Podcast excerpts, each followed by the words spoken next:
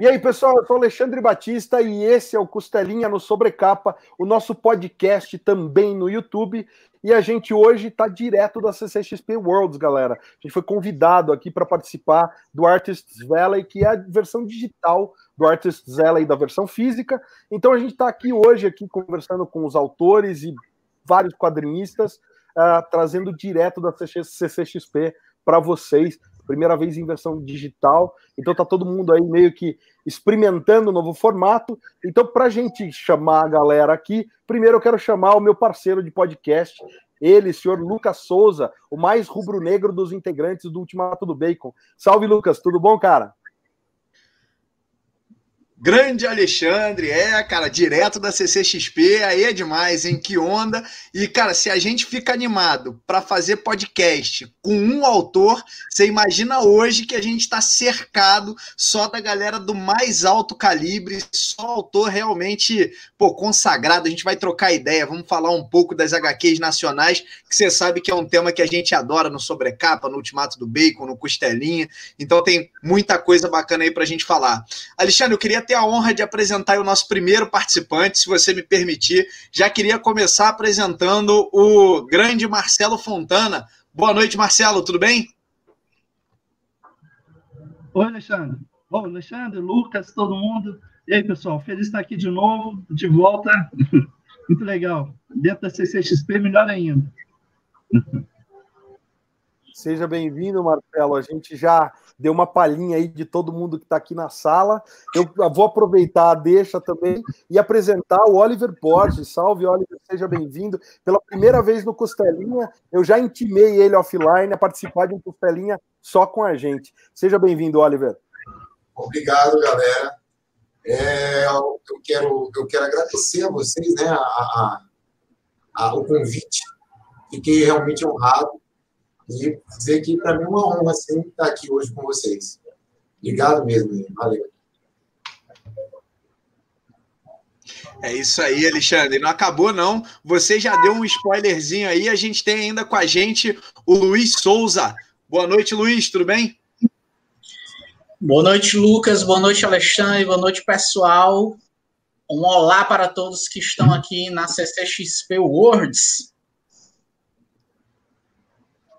É isso aí. E por último, mas não menos importante, o grande ilustrador, senhor Rafael Dantas. Salve, Rafael, seja bem-vindo também, cara. Boa noite para todo mundo. Agradeço mais uma vez essa oportunidade de ter um bate-papo bacana com vocês. Vamos embora. Então, todo mundo na sala agora. Eu já vou jogar aqui a primeira explanação rapidinha. A gente está aqui, gente, com, com autores do mais alto calibre, né? O Marcelo Fontana, por exemplo, é autor do Never Die Club, que é uma série que já conta aí com três ou quatro HQs, né, Marcelo? Isso, a gente está na terceira publicado e com o quarto já engatilhado, só que ainda não foi lançado. Então, três livros já prontos aí do Never Die. A gente está com o Rafael Dantas, que é autor e ilustrador do Mandacaru Vermelho, e ele também ilustra o Lâmina Azulada, que tem um texto maravilhoso do Luiz Carlos Souza, né? Então eu já vou abrir para vocês dois falarem um pouco da HQ. E o Oliver Borges, galera, que ele trabalha na Valiant, né? E também eu nunca lembro o nome, então eu deixei anotado aqui da da Zinescope, né? Comics ele participou da, da, da, revista Bloodshot, que teve adaptação para o cinema aí com Vin Diesel, e tem o Project B, que é uma, uma história não oficial do Batman. Então a gente vai conversar sobre tudo isso um pouco. Então eu vou passar a primeira pergunta para o Lucas para a gente começar esse bate-bola. Grande Alexandre. Antes de eu fazer a primeira pergunta, cara, eu queria só fazer um comentário aqui. Você falou de um monte de HQ e a gente vai poder comprar essas HQs aí no Artist Valley, cara? Vai estar vai tá liberado? Porque você falou do Marcelo, ainda não consegui adquirir a minha, eu vou conseguir pegar, não vou. Marcelo, tá lá, a gente vai conseguir comprar. Como é que é o esquema aí? Tá lá, Lucas, toda hora que chamo de Alexandre. Tá lá, Lucas. E a gente colocou, colocou esse ano, com, inclusive com um preço bem bacana, bem camarada mesmo. Porque veja só, para gente que não mora em São Paulo, a gente sair de, de, do nosso estado, né? eu moro na Bahia, eu sou de Minas, mas moro na Bahia. A gente sair daqui para participar da, da Comic Con, a gente gasta com aluguel da mesa, gasta com é, com hospedagem, com passagem aérea. Como esse ano né, a gente está fazendo de casa, então a gente fez uma promoção dos livros e eu coloquei os meus, inclusive, até com, com frete grátis. Né? Então, quem está faltando aí algum item da coleção, aproveitar esses dias aí da Comic Con. Eita, beleza. Luiz, Aí, Alexandre. as tuas. Vocês podem encontrar tanto o meu trabalho, Lâmina Azulada, quanto o Mandácaro Vermelho do Rafa, lá na minha mesinha virtual da CCXP, e assim como o Marcelo também fiz uma promoçãozinha, ainda, ainda não pude lançar ela como frete gratuito, mas tem dois recados bacanas. Fretes para norte e nordeste do país estão com frete fixo de 5. Você pode comprar quantos produtos tiver na loja. Sai só 5 reais o frete se você mora no norte ou no nordeste do país. As demais regiões o frete é diferente, mas também é fixo, é 10 reais. E hoje, todos os dias da CCXP, eu vou lançando cupons de desconto na minha loja. Hoje, em especial, o cupom é MIV2. Boa. Você vai lá na lojinha, coloca MIV2 e leva dois pôsteres pelo preço de um. Pôster em A3, em papel especial. E olha só, tá filé R$ 8,50. Um pôster com arte do Rafael, Daniel Brandão, Natália Forte, Cristiano Lopes, Darília Salles. Só a nata do quadrinho cearense. Muito bom. Oliver, É, eu, tô, eu, eu entrei na, na CCXP de última hora, né? Então, assim, eu tenho um projeto atual. Eu estou fazendo um- uma minissérie para a Zinesco. É a segunda minissérie que eu faço para eles, uma minissérie de três edições e 35 páginas e por edição. E eu, paralelamente a isso, eu, na quarentena, decidi fazer um projeto que eu tinha escrito em 2012. Então, em 2012, eu decidi escrever uma história do Batman que ficava em minha cabeça o tempo todo. Eu disse, cara, eu tenho que tirar isso daqui, eu vou passar esse papel. E aí, algumas pessoas que leram disseram, você tem que desenhar isso, cara. Você tem que desenhar, tem que desenhar, tem que desenhar. Eu comecei a fazer isso esporadicamente. Então, assim, eu, em- de 2012 para cá, eu fui fazendo páginas aleatórias até que ficou pronto no, no final do ano passado, aí em preto e branco. E de lá para cá, um, um cara do Reino Unido, chamado Jimmy J, que ele é colorista, ele decidiu fazer as cores do projeto, da primeira edição, porque, assim, como eu fiz sem intenção uma data marcada para lançar, ficou pronto. E eu disse na quarentena, vamos fazer, vamos lançar essa parada esse ano, porque não tem nada para fazer, cara. O mercado americano estava parando, estava meio estagnado. Eu fiquei três meses sem trabalho. Na coisa. A sorte é que eu tinha uma reservazinha, segurei a onda. Comecei a reativar alguns, alguns clientes daqui do Brasil e alguns conhecidos meus de fora, mas que não eram da área de quadrinho. E aí é, eu peguei nesse intervalo, né, um tempo livre a cabeça cheia de, de, de, de expectativa com relação a essa situação do mundo. O que é que eu fiz? Reativei o projeto e lancei no Batman's Day agora em setembro.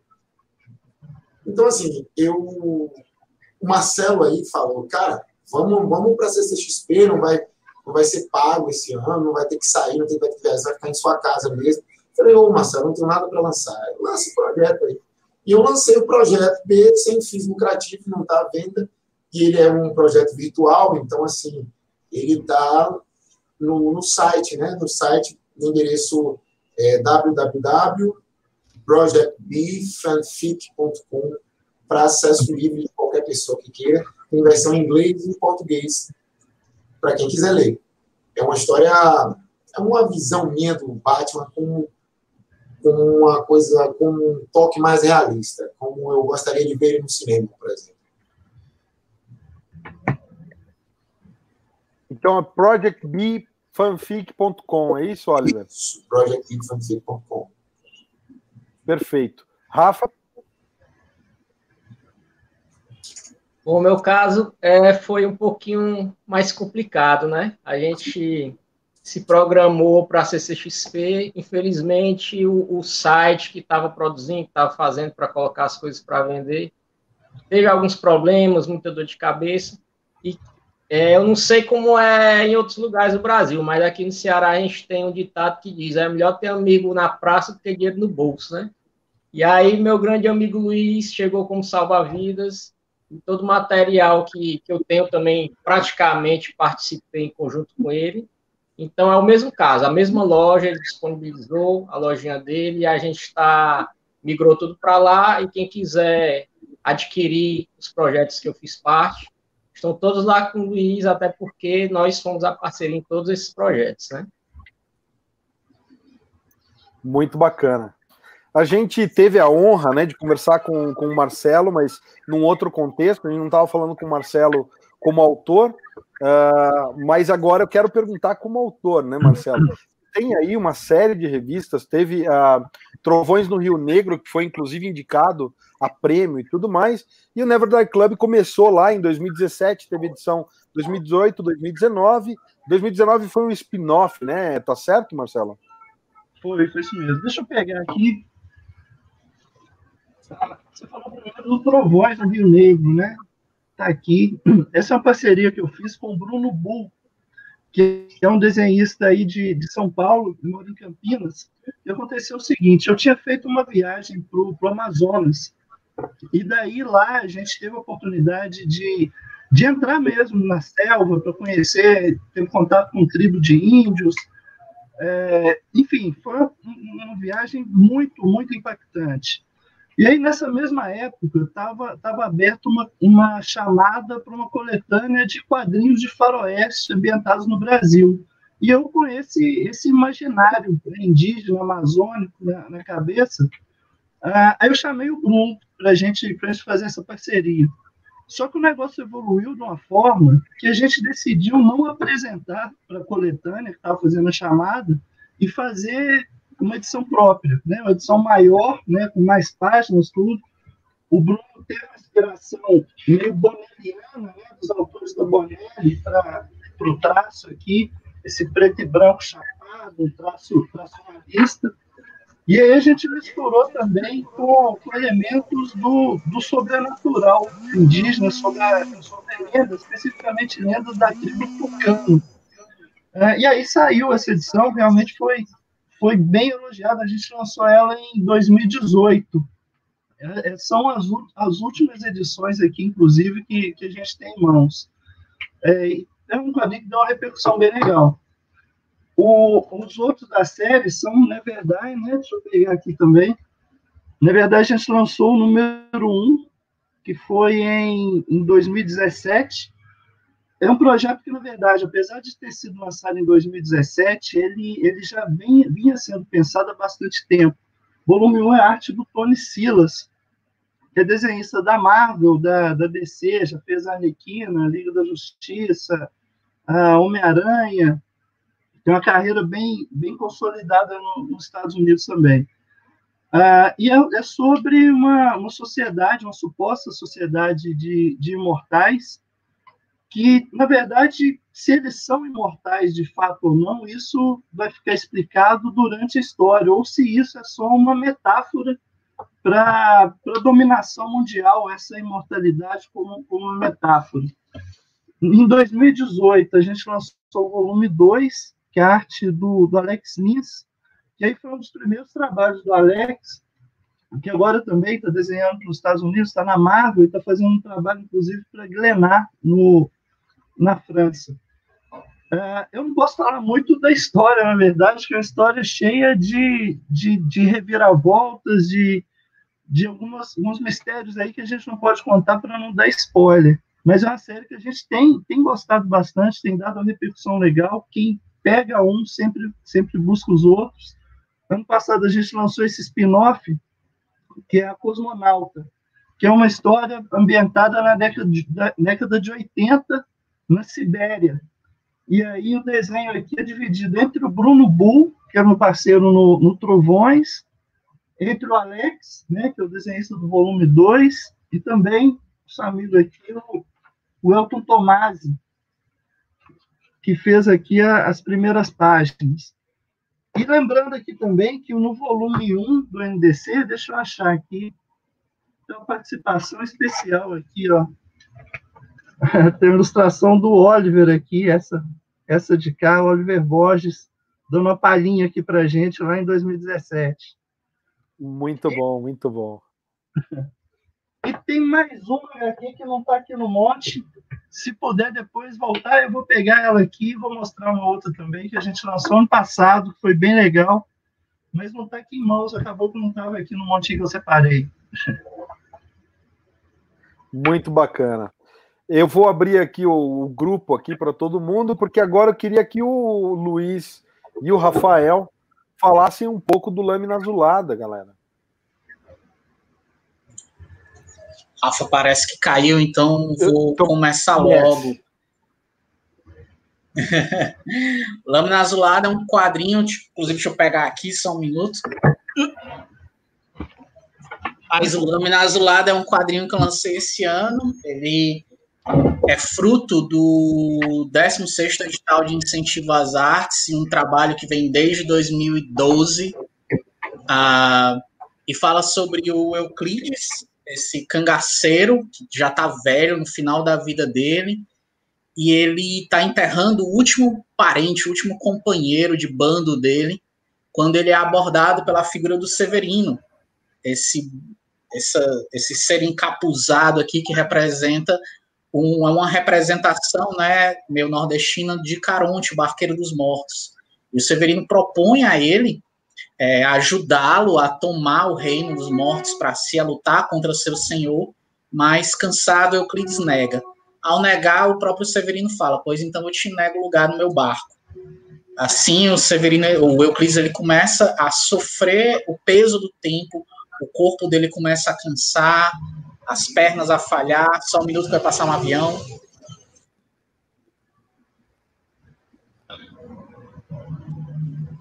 Desculpa, gente, eu moro perto do aeroporto, é que é eu tenho que passar por essa situação. Então, o, tempo, né, essa aparente mortalidade, ao invés de ser uma bênção, vira uma maldição para ele. E aí ele lembra de coisas do passado e diz: Cara, eu acho que eu posso lutar pelo meu direito, cobrar pelo meu direito, se eu tiver em mãos a lâmina azulada, né, que dá, ti, dá título ao quadrinho. E aí ele começa uma jornada de tentar remir essa culpa dele, ao mesmo tempo que ele procura esse artefato mágico.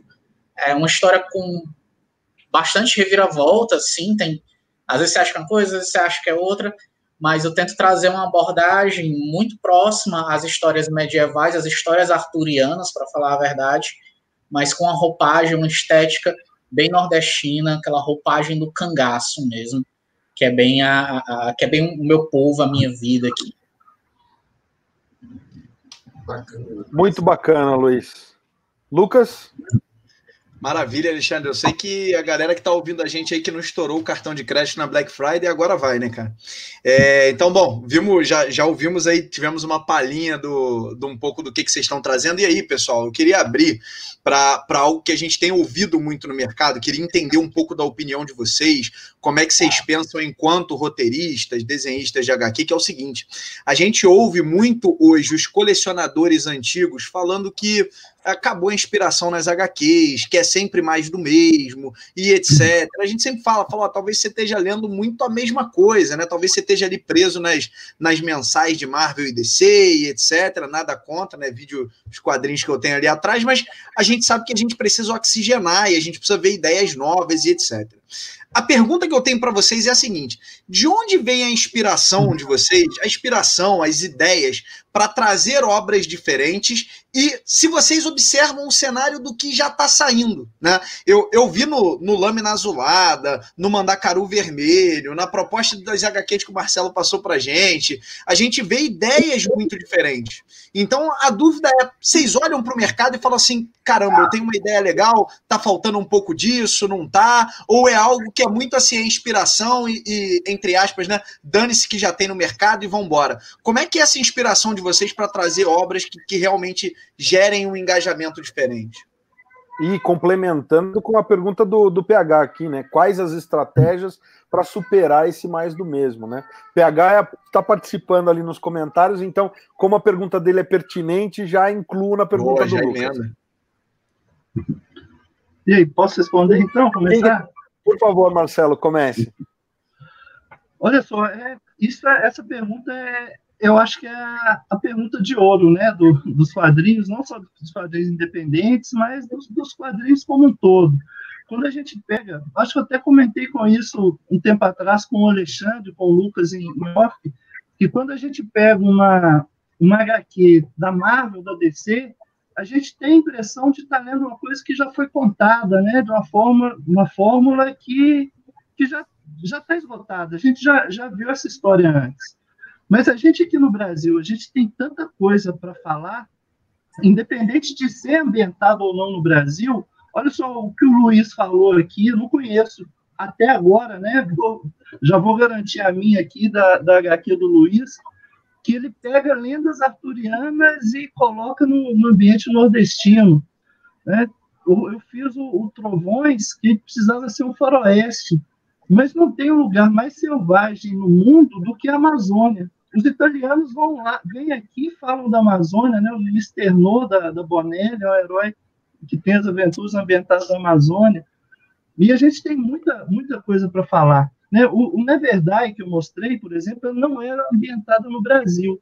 Mas é impossível a gente inserido na realidade brasileira, a gente não refletir isso nos nossos roteiros, né? Na, nas histórias que a gente conte, sendo ela ambientada no Brasil ou não. Ah, vocês perguntaram sobre as ideias, né? O Neverdai, por exemplo, a ideia inicial começou com uma cena que era a cena de uma pessoa caindo de um prédio.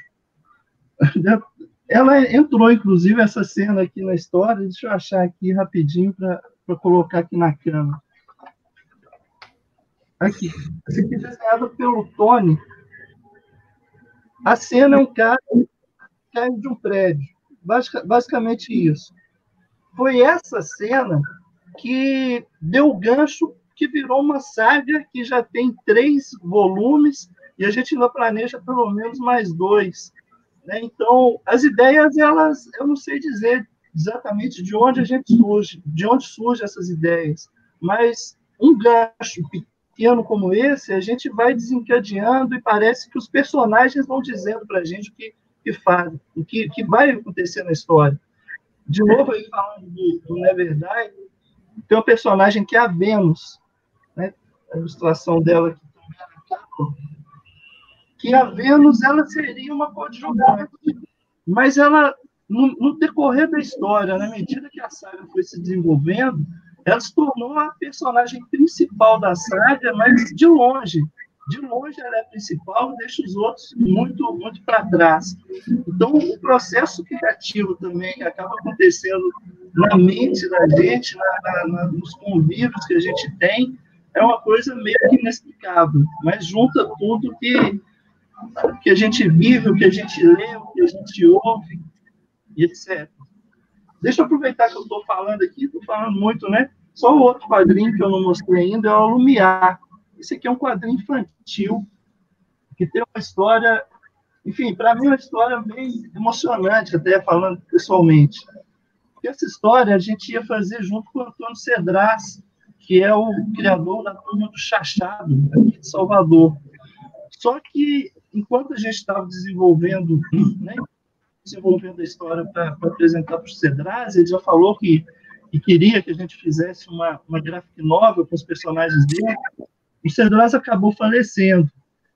E aí a gente não teve condições de dar continuidade ao projeto, mas eu queria cumprir esse compromisso, né, que, que seria de publicar essa história que eu tinha falado com ele. E eu chamei minha filha, minha filha agora está com 11 anos, na época ela tinha ali seus 7 anos por aí. E aí a gente bolou a história juntos com outros personagens né, diferentes daqueles do Cedras. E a gente lançou ano passado com desenhos da Bárbara Machado, que é uma, uma aquarelista, desenhista, aquarelista de Recife. É, e a gente lançou ano passado na, na Comic Con. E Luísa, minha filha, que é a criadora da história, ela foi a a, a, autora mais jovem a autografar na Comic Con até agora. Eu até chamei para dar um alôzinho, mas ela tá tímida, ela não quis, não. Mas é. Mas é... Que pena. Eu vou, vou insistir com ela, ver se ela ainda aparece aqui, mas acho que ela já está até de pijama. Pô, legal, legal você falar, Marcelo. Legal você falar, porque eu acho que aí complementando, e queria ouvir um pouco a opinião do Rafael, do Luiz nisso, e, e também do Oliver. Eu tive a oportunidade de conhecer o B Project do Oliver aí, o Alexandre me, me mandou, então eu fiquei aqui animadaço, porque uma sensação que a gente tem muito, e queria que vocês complementassem, é que parece que a gente está lendo as mensais hoje meio anestesiado, né? Você lê assim, eu tenho a sensação que eu leio uma mensal, aí eu falo assim, opa, beleza, já foi a desse mês e eu coloco na pilha, né? Tipo, beleza, é quase uma obrigação. Às vezes eu sinto que eu pego uma mensal para ler, eu falo, caraca, a mesma sensação de trabalhar, às vezes, né? Daquele negócio de tem que fazer. E, e eu tive uma sensação completamente diferente lendo as obras de vocês. Eu estava comentando aqui em off com, com o Luiz, né? Que depois do papo que a gente teve no, no Costelinha, eu parei para reler o Lâmina Azulada, porque pô, ele contou muita coisa legal, e eu falei, opa, peraí, deixa eu voltar lá, que tem referência que eu não peguei, né? O Alexandre pegou e eu não peguei, deixa eu voltar lá. Então, eu queria que vocês complementassem um pouco disso. O Marcelo falou um negócio muito legal que é a gente trazer um pouco da realidade que a gente vive e tal. Queria ouvir de vocês como é que, como é que vem essas ideias um pouco mais para a gente poder ver como é que a gente sai do lugar, né? Do, do lugar comum aí. Eu vou tentar responder todas as tuas perguntas numa ordem meio maluca aqui. A primeira coisa é que eu, eu tento não olhar o público, o que é que está sendo lançado, o que é que está sendo feito. O Rafa é melhor nisso do que eu. Ele faz pesquisa de mercado, ele pesquisa o que é está saindo nas editoras, o bicho é, é, é, é, ligado, sabe? Eu não faço, eu, eu costumo olhar e dizer que história eu quero contar.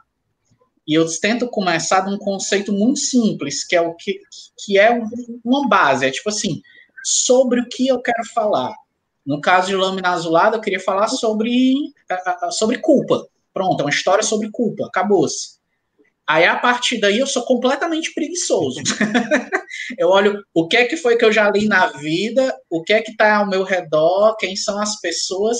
Aí eu pego tudo isso daqui que está próximo a mim e insiro dentro da história. Eu estou fazendo um trabalho agora com o Rafa, é, que é. A gente pode falar, né, Rafa? Lockhart, que novamente puxando o que o Marcelo falou, é, é, é um trabalho que hum, é sobre vampiros e acontece na Inglaterra. Né? E aí, a, a, ideia era, no momento que o Rafa trouxe a ideia para mim, com o visual, com as coisas todas, eu olhei e disse: ok, o que é que eu quero falar aqui? Que história sobre vampiros que eu gostaria de ler agora, sabe? E aí, a partir daí, eu já corri para todas as outras coisas. Pô, eu já li Bram Stoker, é, é, isso. Ah, mas eu gosto muito de aventura, de Indiana Jones e tudo mais. Ah, mas tem que ter um pouco de brasilidade aqui e tal. Ah, eu corri para a Ópera do Malandro, é, Orfeu da Conceição, que já são releituras de outros trabalhos. Então, assim, ao mesmo tempo que existe a vontade de falar sobre um tema eu acho que eu tento sempre colocar coisas que estejam ao meu redor, porque tanto isso demarca o meu território, né? Diz, ó, isso aqui eu conheço, isso eu sei sobre o que é, como também é, é, é puxa para aquilo que é humano. Se eu conto uma história sobre a amizade, todo mundo no mundo sabe o que é amizade. Todo mundo no mundo tem uma concepção do que é amizade. É por isso que, sei lá, Cavaleiros do Zodíaco é uma história sobre amigos se surrando até virarem amigos. É, impacta tanta gente, né? Ah, se você quer falar sobre liseira dificuldade na vida, que é uma coisa que 99% da população mundial que não é bilionária sofre, você se identifica com o Homem-Aranha da vida, né? Eu não acompanho mais quadrinho mensal de, das grandes editoras, mas se você correr, por exemplo, para Hollywood, você vê que a maioria das histórias vem se repetindo. Você vê um, um, um sei lá, um Rambo que é, é, é, o pastiche de si mesmo, né?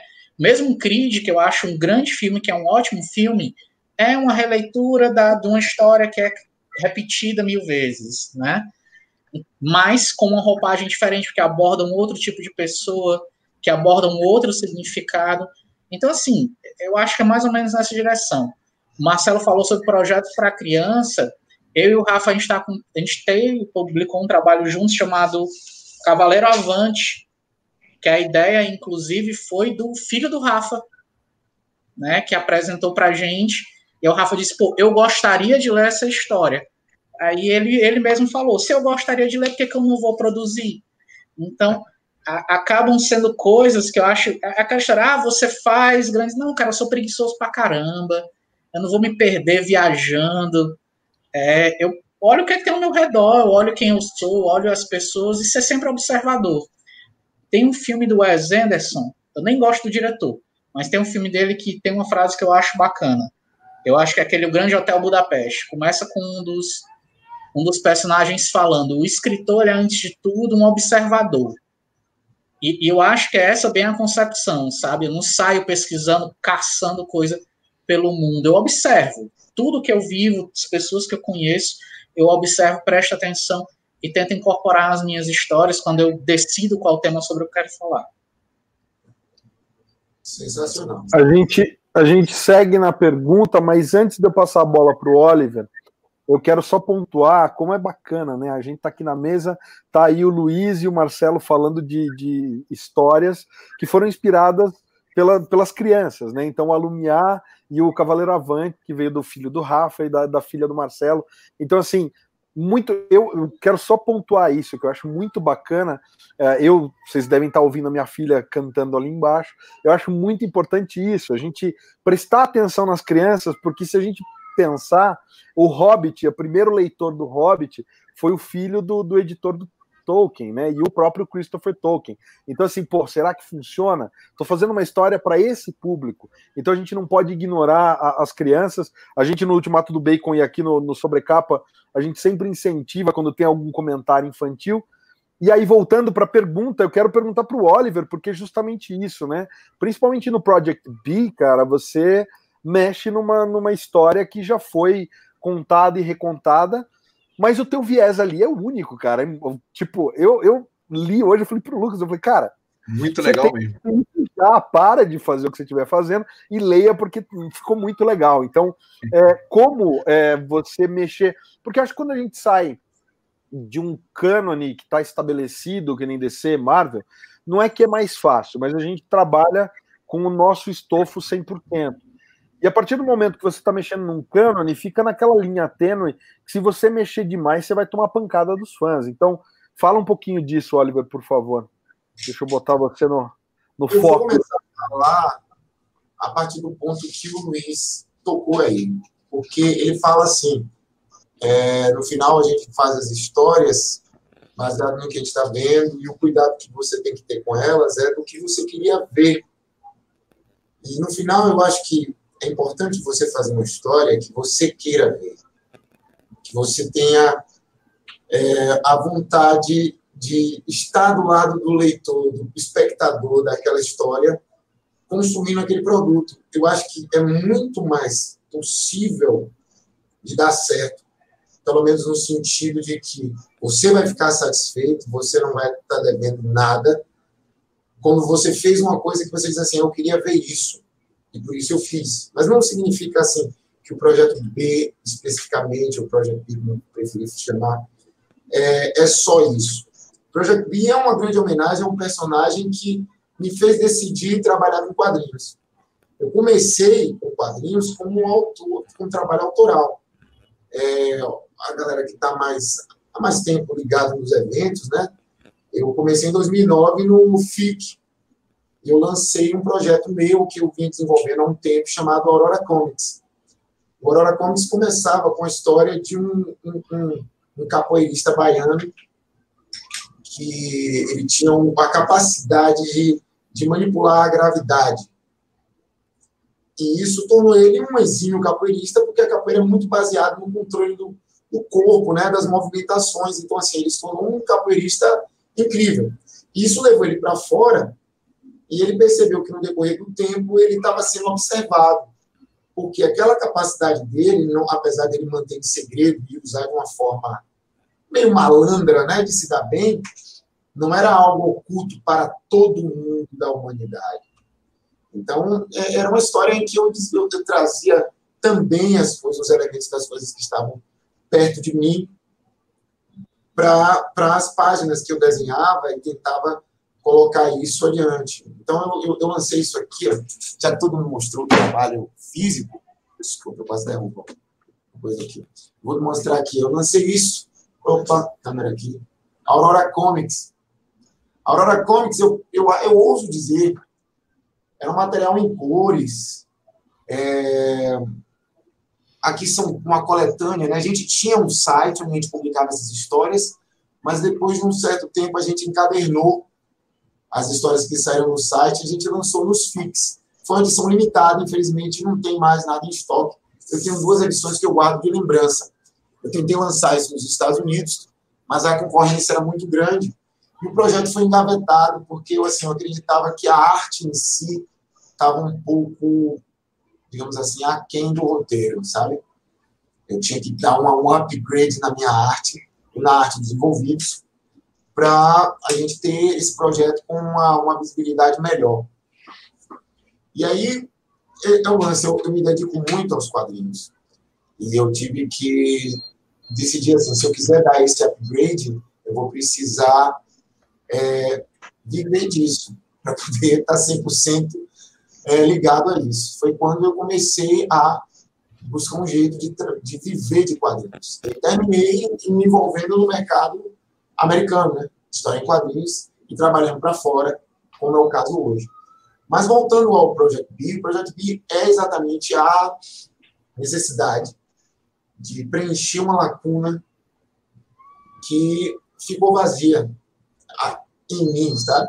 Eu queria ver um live action do Batman que eu dissesse assim, esse, esse cara gosta do Batman. Esse cara que fez, ele saca do personagem, ele leu muita coisa e ele chegou ali e disse assim, aqui é o Batman que vocês esperam. E eu sinto muito, eu sinto que é como vocês falaram aí, eu dei uma volta para chegar onde eu queria. É, quando você lê a revista do mês, quando você assiste um filme do Batman, a sensação é tipo, deixa eu tomar meu comprimido aqui, porque vou me prevenir contra a gripe. E você gosta, porque ele vai lhe prevenir contra a gripe, mas não é, o, não era o que você queria tomar, sabe? A sensação que eu tenho é que você, a grande maioria dos fãs, eles criam é, as lacunas que o filme deixou de preencher na própria cabeça e aceita. Eles jogam aquela vaselina no filme para poder conseguir engolir, sabe? Tipo, escorregou na goela, pronto consegui engolir. E eu acredito tão fortemente na minha vaselina que eu acho o melhor filme de todos os tempos. Mas, sabe, é, tá tudo muito enlatadão, tudo muito preparado, já premeditado para agradar o fã específico, com a cena específica. Aquele filme parece uma coxa de retalho, que as cenas têm que acontecer, porque essa cena é do quadrinho tal, que é famoso essa cena é desse quadrinho.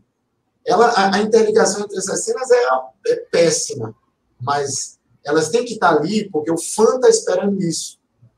Quando um cara faz um filme, diz assim, ah, eu sou fã, e eu estou fazendo isso aqui porque eu quero ver eu, que eu gostaria de estar lá sentado na cadeira do cinema, ou comprando na banca a revista e absorvendo isso aqui, eu acho que tem mais chance da coisa funcionar. E quando eu fiz o projeto B, eu fiz assim, eu fiz, eu, eu, eu, fiz uma história em que eu me emocionasse lendo se eu fosse o leitor daquela história. E a história é uma, é uma, uma série de oito edições, ela, essa que está no ar é a primeira, é a introdução de uma história grande, mas eu chego, eu tento chegar, pelo menos, apresentando um lado que as pessoas esqueceram do Batman confesso, não sou o, o, grande inovador, nem criador de nada inovador. Um amigo meu é, falou, assim, é, falou a respeito de alguns detalhes da revista, né? E ele estava contando que eu fizesse uma desconstrução do Batman. Eu falei, não é uma, uma desconstrução. Na verdade, é uma organização da, da construção original do Batman.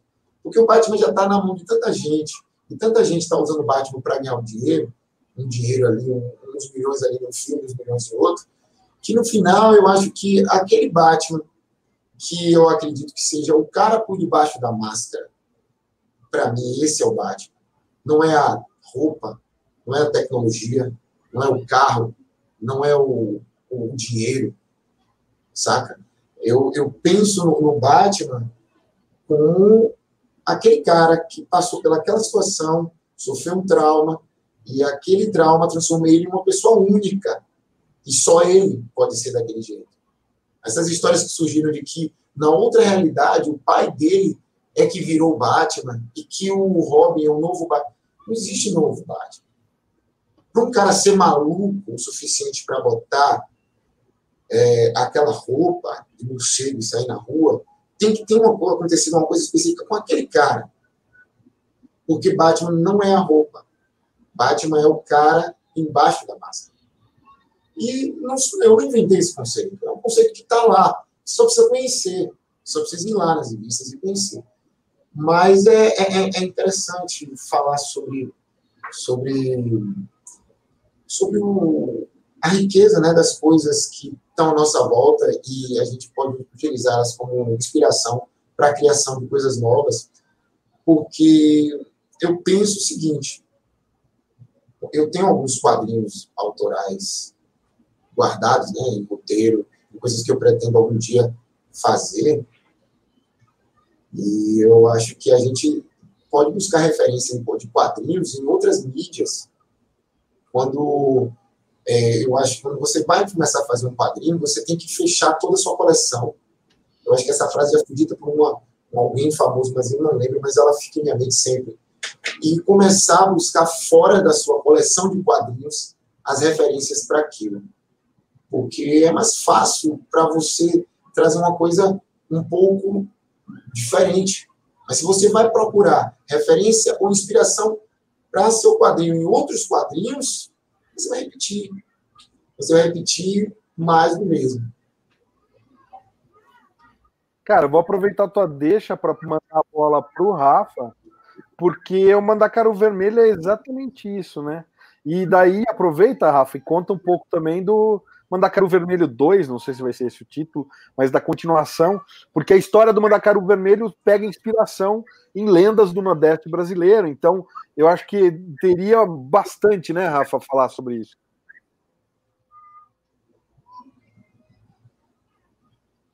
Acho que você está mutado, Rafa. Não, não, isso. Pronto agora? Foi, foi. Pronto. Contar só uma curiosidade rápida que a gente estava falando sobre as crianças, né? A ingenuidade das crianças. Quando o meu filho mais velho, que criou o Cavaleiro Avante, ele tinha mais ou menos de 7 para 8 anos. E quando a gente terminou, que teve a revista pronta, eu entreguei a ele, mostrei, ó, oh, meu filho, como ficou legal e tal. É, eu me lembro que ele gostava muito daqueles desenhos do Cartoon Network, né? Era muito fã daquele é, Hora de Aventura, aquele tipo de coisa e tal. E a gente fez muito também nessa inspiração, né? E quando eu mostrei a revista para ele, ele ficou alegre e tal e perguntou: "E quando é que vai estrear no Cartoon Network, papai?" Eu calma, né? Assim. Né? Que ótimo. E aí, aí ficou, hã? Eu disse que ótimo, cara, muito bom. Pois é, aí é, a, a inocência da criança, né?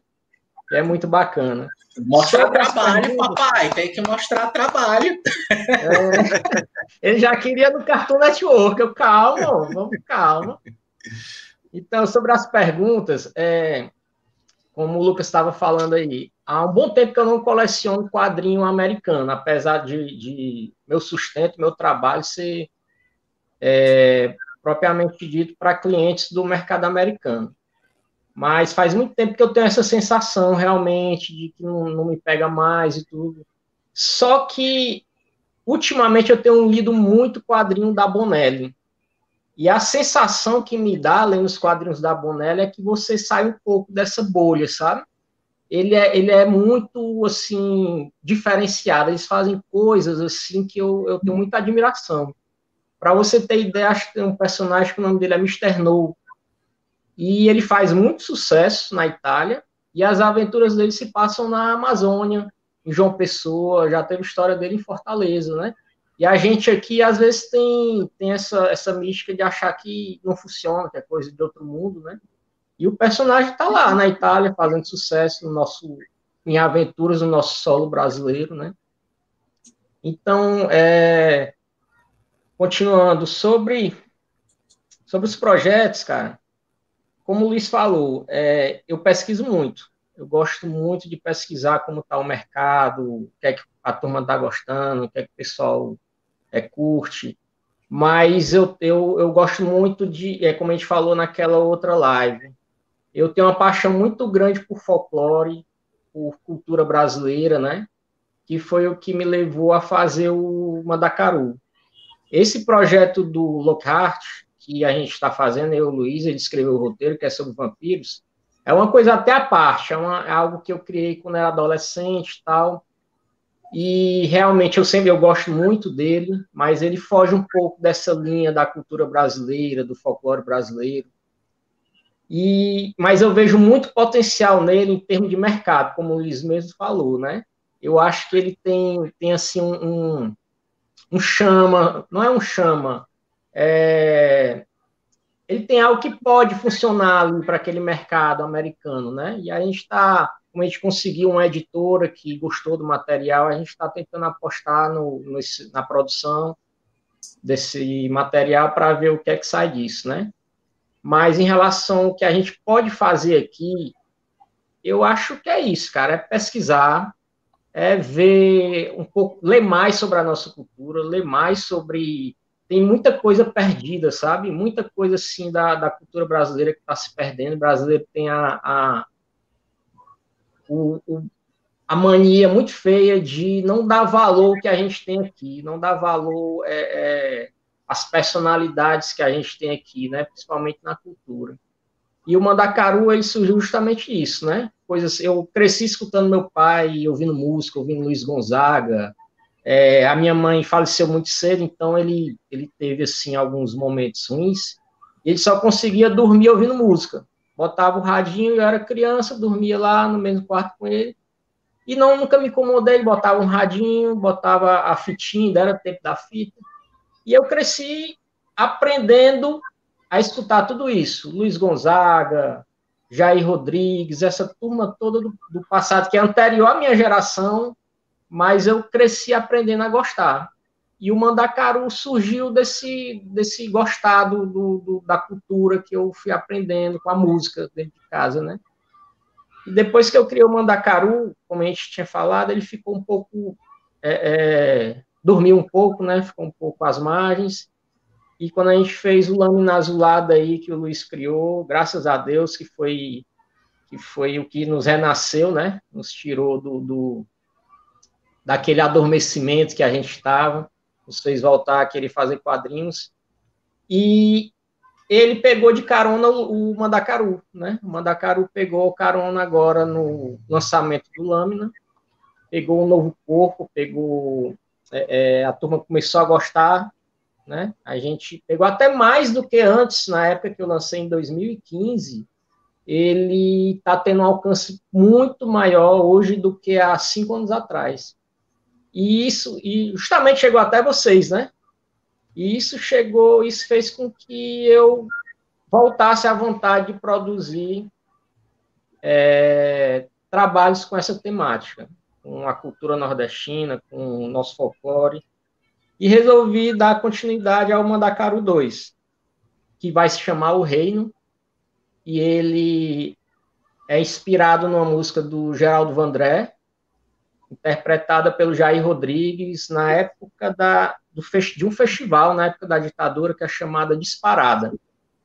E ele é inspirado nessa música, é, é, vai ser e, e, músicas do Luiz Gonzaga, né? Então será um HQ com, é, que será uma homenagem à nossa cultura, né? Ao Nordeste e a musicalidade, sabe? Eu pretendo levar muito essa, essa coisa da música nordestina para dentro da HQ, sabe? É, vai ter momentos de festa junina. Eu pretendo apresentar coisas a mais que não teve no Mandacaru, coisas do nosso Nordeste, coisas típicas daqui. Pretendo é, é, detalhar um pouco mais a arte para justamente mostrar essas nuances que tem no nosso Nordeste e é isso, cara. A, gente, é, a produção está crescendo.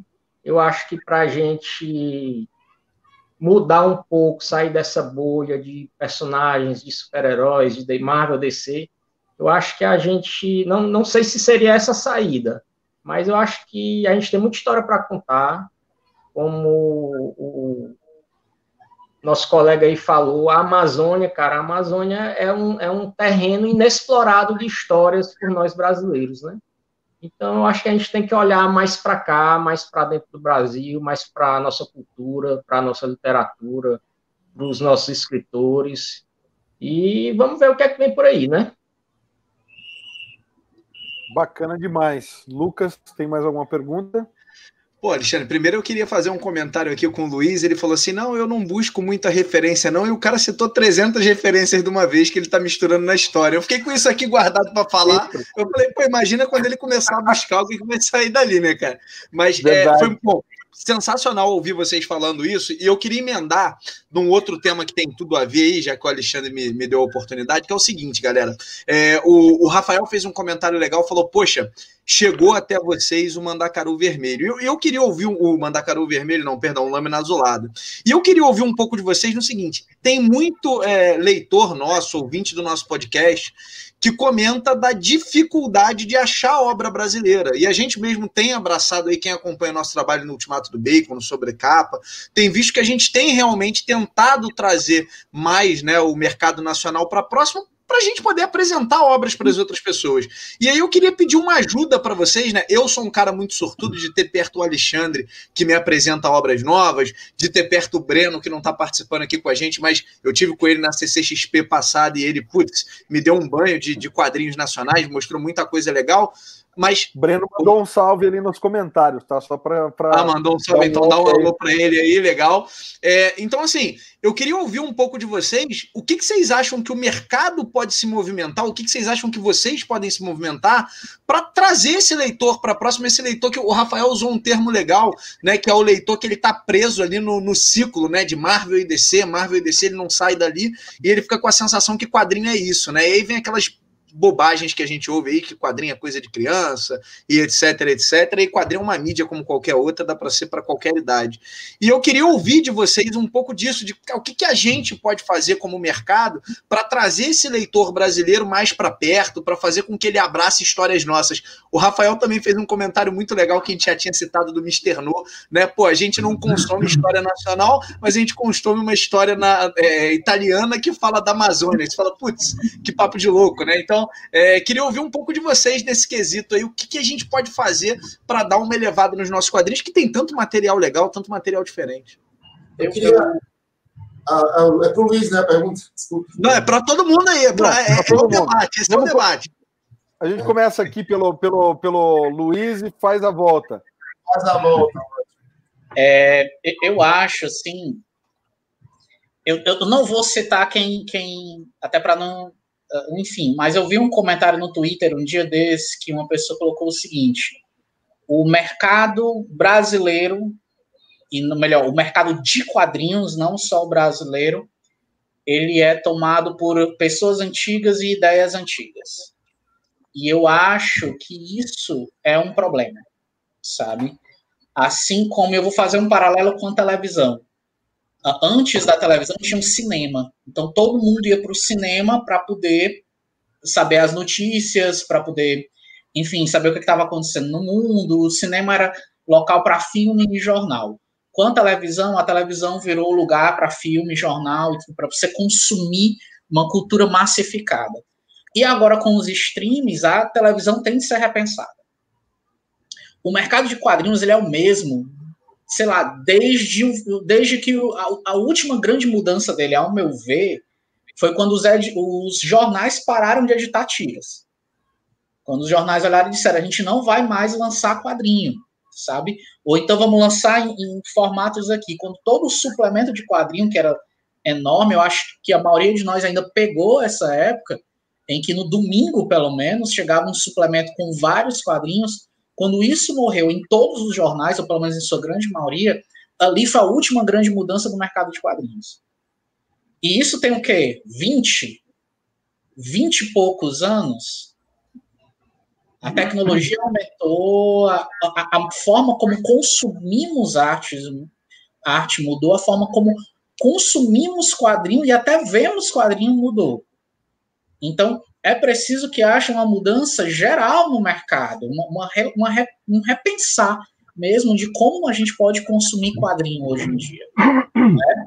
Eu acho, inclusive, que a Conrad atualmente é a que mais está caminhando, acho que ainda devagar, mas é a que mais está caminhando nessa direção, em escolher novos autores, autores do Brasil, né, para poder lançar seus trabalhos, tentar em plataformas digitais, utilizar a, plataforma que é a Amazon para poder oferecer quadrinhos baratos de, de, cons, de consumo rápido até, ou então quadrinhos maiores, mas que possam ser acompanhados.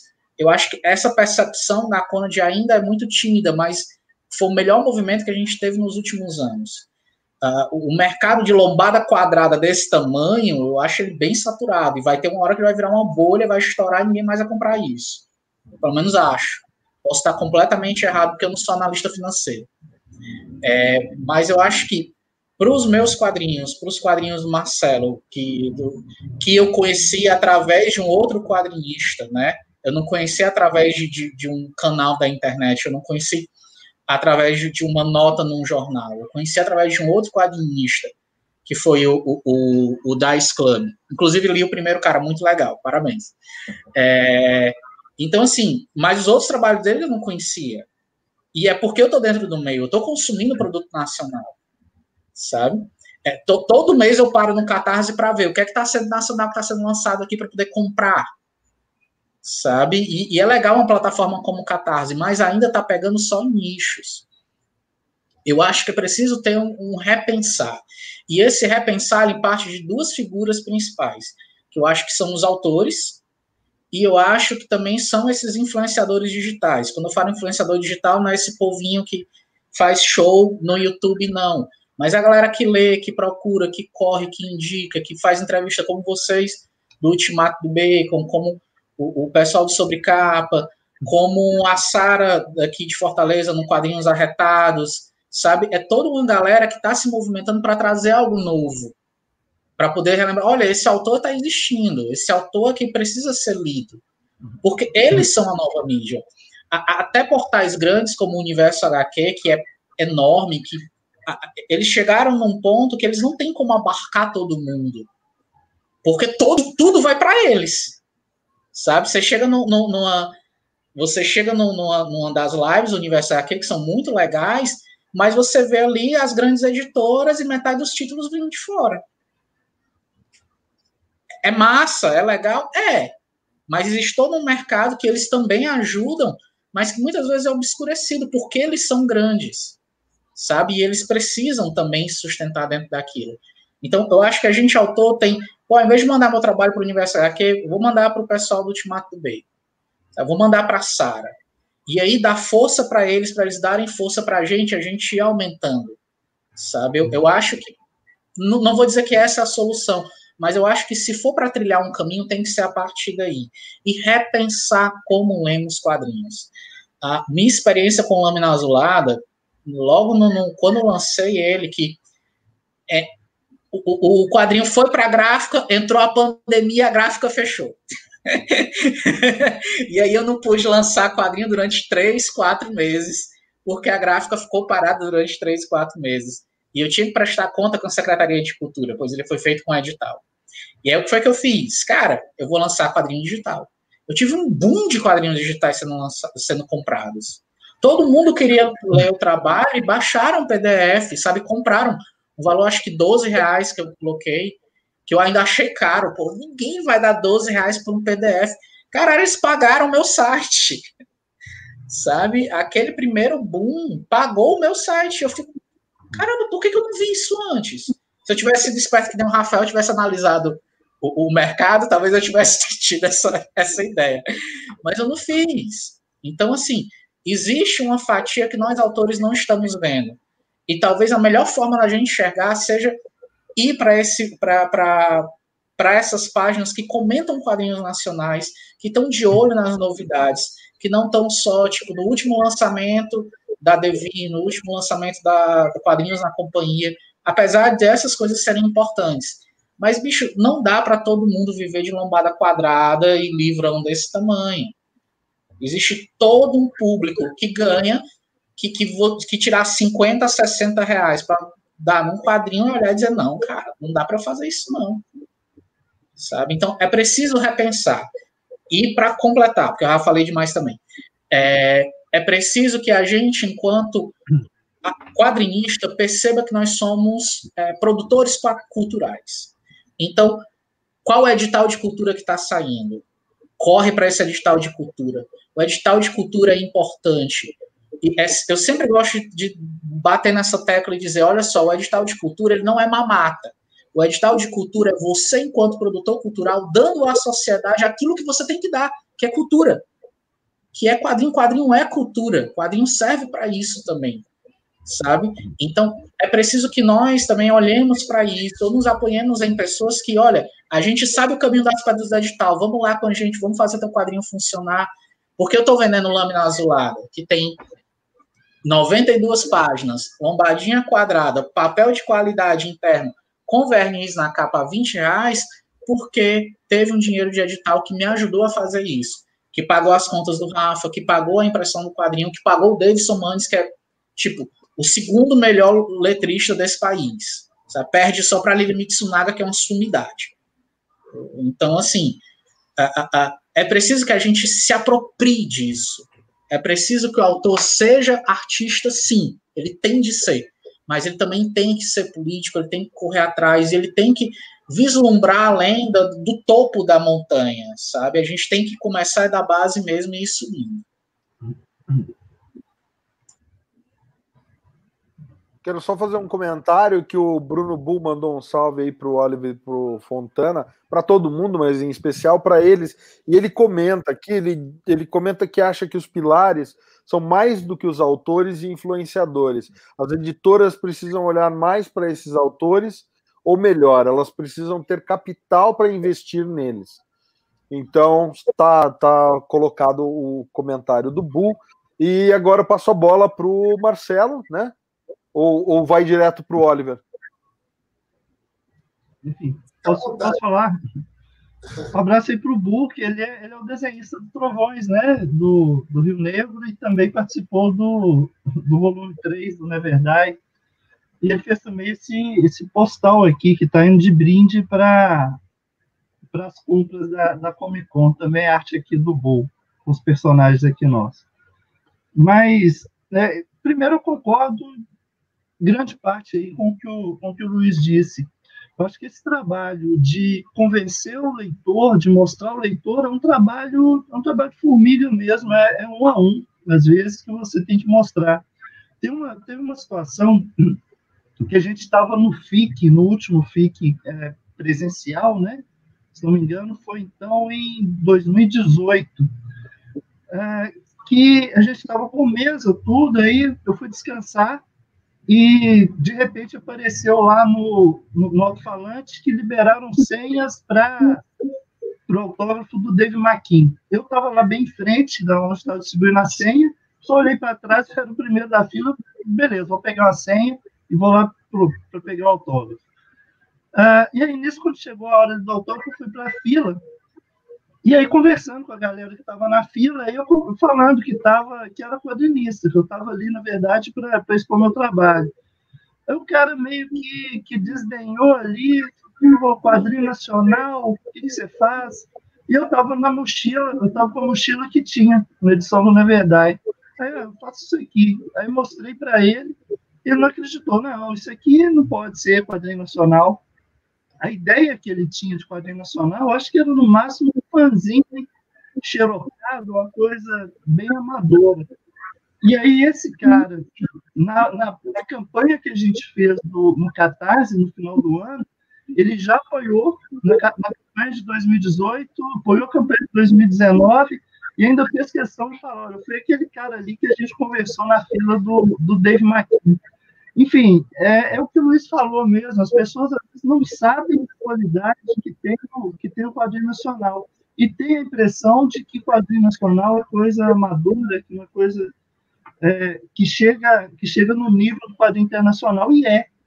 Na verdade, se a gente pegar a produção nacional e pegar a média da produção americana, até de outros países, como a Itália, a média do quadrinho brasileiro eu acho que é muito superior ao médio que, que, sai, que sai países.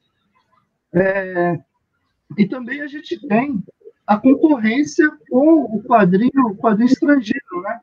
Então, por exemplo, o Bull, que, que, que mandou a mensagem para a gente, faz quadrinho nacional, mas paga as contas com, com o quadrinho, com o quadrinho americano que ele desenha. A mesma coisa o Oliver, né? Que para estabilizar aí financeiramente, pelo, que o Oliver falou, né, vivendo de quadrinhos, partir para o mercado americano também. Mas, por outro lado, a gente nota que a produção que esses artistas fazem para o mercado nacional acaba sendo uma produção diferenciada também, porque aquele trabalho ele está fazendo porque quer, está fazendo por gosto, e não está fazendo só pelos dólares, né, que, que incentiva ali a partir para o mercado internacional. Mas é esse trabalho que o Luiz falou, de mostrar, se for o caso, um a um dos autores, trabalho de qualidade, e nisso é muito importante os eventos. Ah, tem um quadrinho que está esgotado, que é o São Jorge da Mata Escura. Esse quadrinho a gente fez em 2011, que foi logo que eu cheguei que eu cheguei para morar na Bahia. Eu tinha vindo, na verdade, eu estava morando em Portugal, desculpa, estava morando em Portugal, é, né, sou, sou mineiro, em 2011 eu me mudei para a Bahia. E aí o São José Mata Escura é a visão que eu tive como estrangeiro. A visão de quem chega de fora e a, a impressão que eu tive da, da Bahia. Desculpa, pessoal. Ah, e é um quadrinho que chegou a ser selecionado no Festival de Angoleme, na categoria de, de quadrinhos independentes do Festival de Angoleme. Ou seja, essa visão do Brasil interessa o estrangeiro. E já aconteceu mais de uma vez também na Comic Con de a pessoa, a pessoa chegar na mesa, estrangeiros chegarem na mesa, que estão bastante presentes também na Comic Con, e querer saber das histórias feitas e ambientadas no Brasil. E nisso o que sai mais para estrangeiro é o Trovões da Mata Escura, que é ambientado na Amazônia, é o São Jorge, Trovões do Rio Negro, que é ambientado na Amazônia, é o São Jorge da Mata Escura, que é ambientado na Bahia. Isso interessa ao estrangeiro. É, e o brasileiro tem que conhecer também, precisa conhecer para ver essa qualidade que o estrangeiro busca e talvez o brasileiro ainda não saiba que está presente aí na obra nacional. Eu acho que a minha ideia seria mais ou menos essa, de fazer esse trabalho de convencimento mesmo do leitor. Marcelo, o São Jorge também foi indicado, eu não me recordo se foi HQ Mix ou Ângelo Agostini.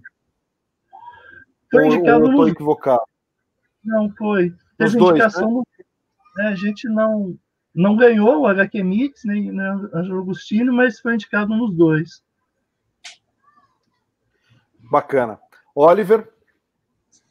É, eu, eu, eu, vou só endossar o que o Marcelo falou, assim, porque eu, eu cheguei em 2009 no FIC, como eu falei anteriormente, e eu digo que eu tenho orgulho de dizer que eu fiz parte de uma transição no quadrinho nacional antes daquele ano e depois daquele ano. Eu digo o quadrinho nacional independente. Por quê?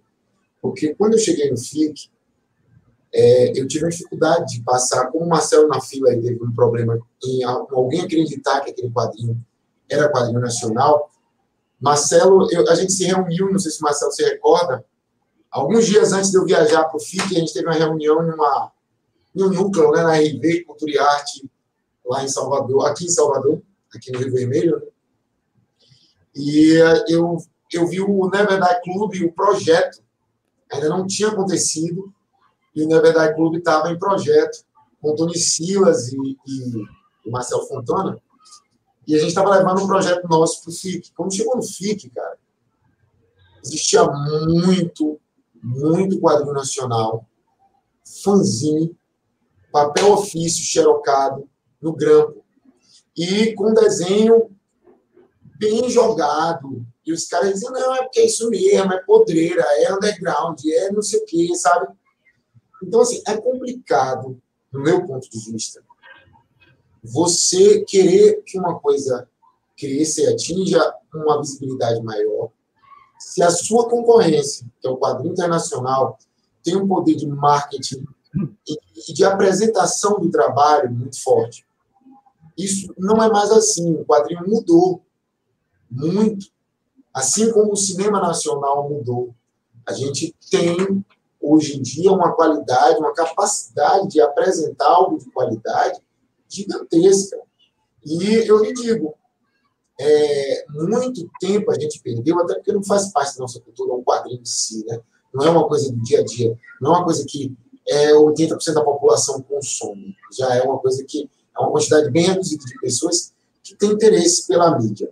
Mas, assim, o quadrinho nacional, ele, ele, ele, ele precisa, os autores, os criadores, né?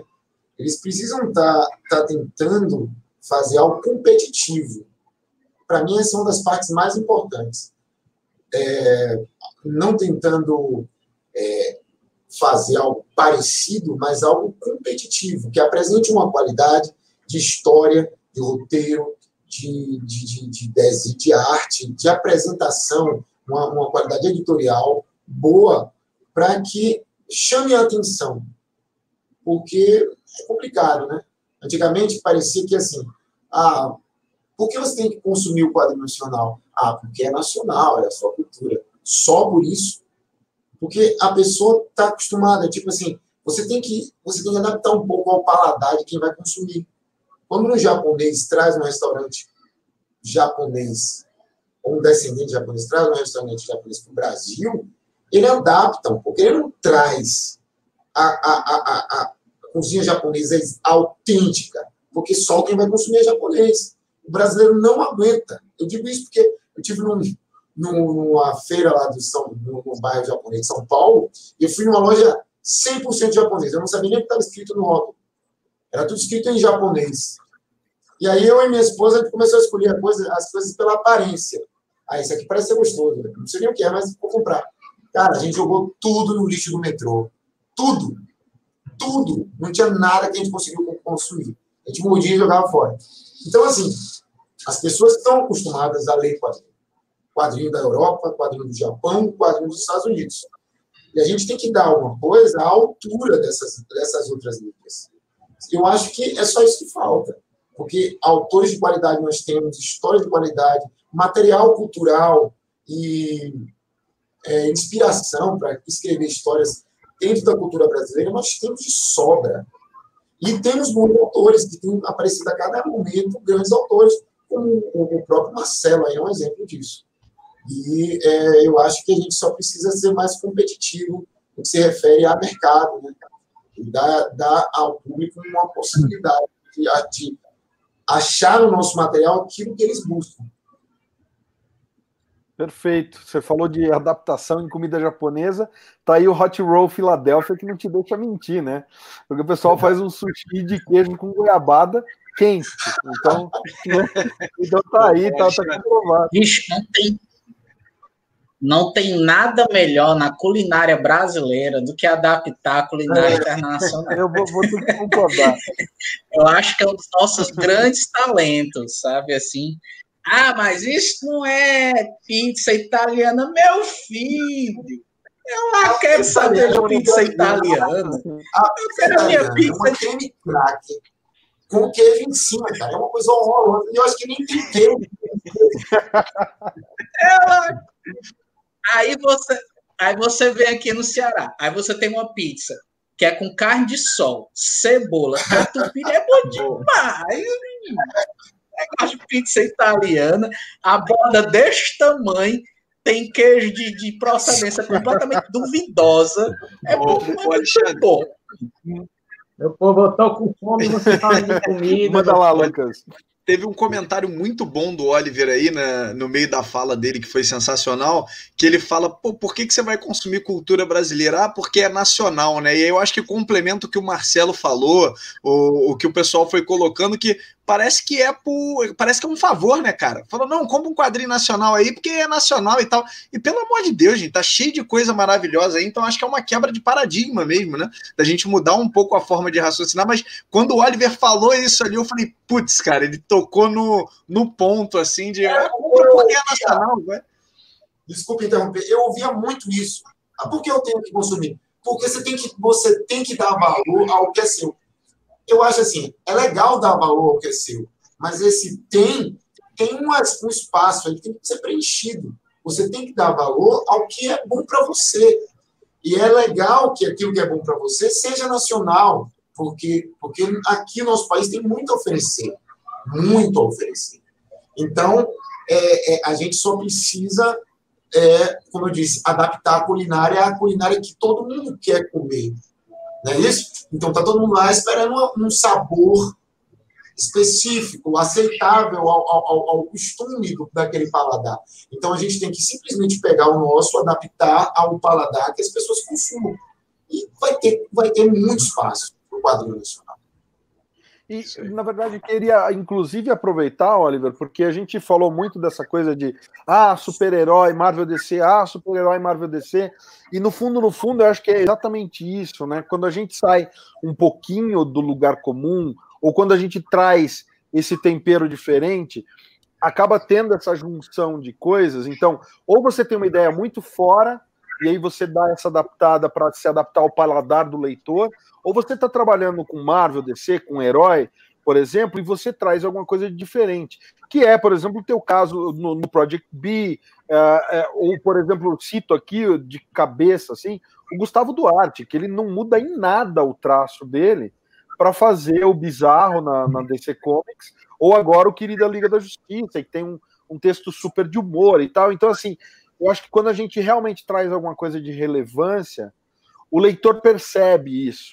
Eu estava outro dia comentando isso com o Lucas e eu estava falando para minha esposa. Eu, quando eu tinha 8, 9 anos de idade, eu li as HQs do Super Pato ali, e aí algumas me, me, me trouxeram atenção. A minha mãe tinha mania de doar tudo que era livro que a gente já tivesse lido. Em casa a gente não tinha muito essa cultura de biblioteca, então é uma coisa que eu mudei muito. Mas na minha família era isso, a gente lia e aí depois que você leu a obra, a minha mãe doava num, num, num lar de crianças que tinha ali perto de casa. E algumas eu queria guardar, eu falava, não, essa eu não vou me desfazer. E agora que a Panini está relançando material da Disney com profusão e tal, você olha lá, as histórias estão entre as melhores histórias da, da, criação dos 80, 90 anos do Pato Donald e do Tio Patinhas. Você assim, pô, como é que uma criança de 8 anos, de todas aquelas infinitas HQs que eu lia quando eu era moleque, eu consegui pensar uma e falar assim: não, pode doar as outras, mas esta aqui tem uma qualidade que eu não quero me desfazer porque a coisa é inerente à obra. Então, assim, não é dizer que você precisa ter, sabe, formação clássica e ler os clássicos para falar, eu consigo entender que essa obra é melhor do que as demais. E pode ser no meio de super-herói, pode ser no meio de tudo mais. Então, só queria dar essa pincelada, porque eu acho que faz sintonia com tudo isso que vocês estavam falando. E vou passar a bola para o Rafa, que ainda não deu a resposta dele. Rafa. Bom, é, Rapaz, aí é uma coisa que, que pega muito na minha cabeça. É algo que eu pesquiso bastante. É como levar os nossos quadrinhos, Luiz sabe, como levar nossos projetos a, a, aos leitores, né? E você imagina que, como é difícil para o autor no Brasil, você imagina para o Nordeste, que é mais complicado ainda, né? E eu acho que o, o Oliver, ele é uma coisa muito interessante. Eu me lembro muito bem dessa fase que o quadrinho nacional era produzido assim na, no garrancho, né? O pessoal fazia tudo manual, papelzinho de ofício e tal. E eu acho que isso aí fixou muito na cabeça de, de quem via, né? Eu acredito que já foi uma grande, um grande passo que o quadrinho nacional deu, foi justamente isso aí, foi tornar mais profissional, né? Porque o ser humano ele é muito visual. Então, você tem que entregar uma obra, uma logo bonita, bem feita, um, um desenho bem trabalhado, uma cor trabalhada. Não dá mais para você fazer aquele material estilo fanzinho que a gente via quando era criança. É, eu acho que o, o, público procura muito isso. É como você falou aí, Alexandre, a, a qualidade tem que estar tá na obra, né? Tem que ter algo que chame a atenção.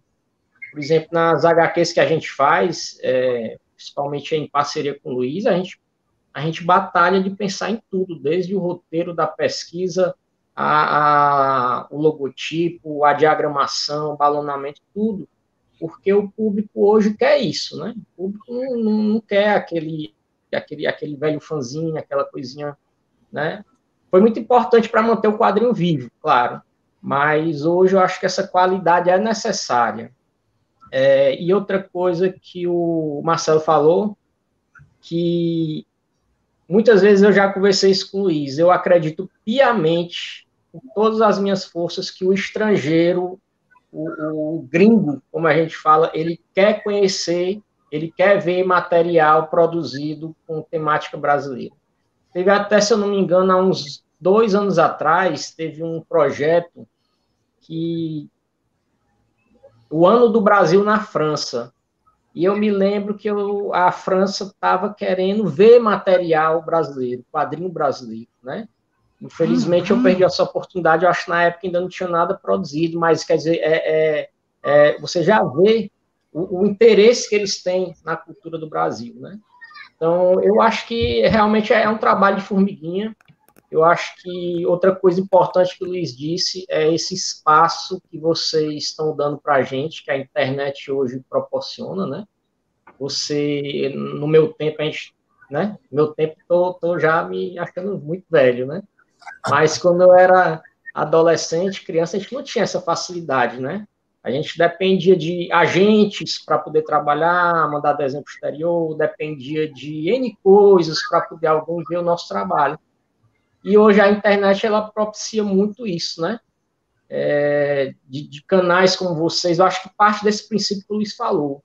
Eu acredito que tem que haver uma, uma, uma, uma revolução na mente da gente que está ligada ao quadrinho e todo mundo se ajudar. Eu acho todo mundo se ajudando, é, é, compartilhando o trabalho de um, dando vez a, a, a, dando voz a outro.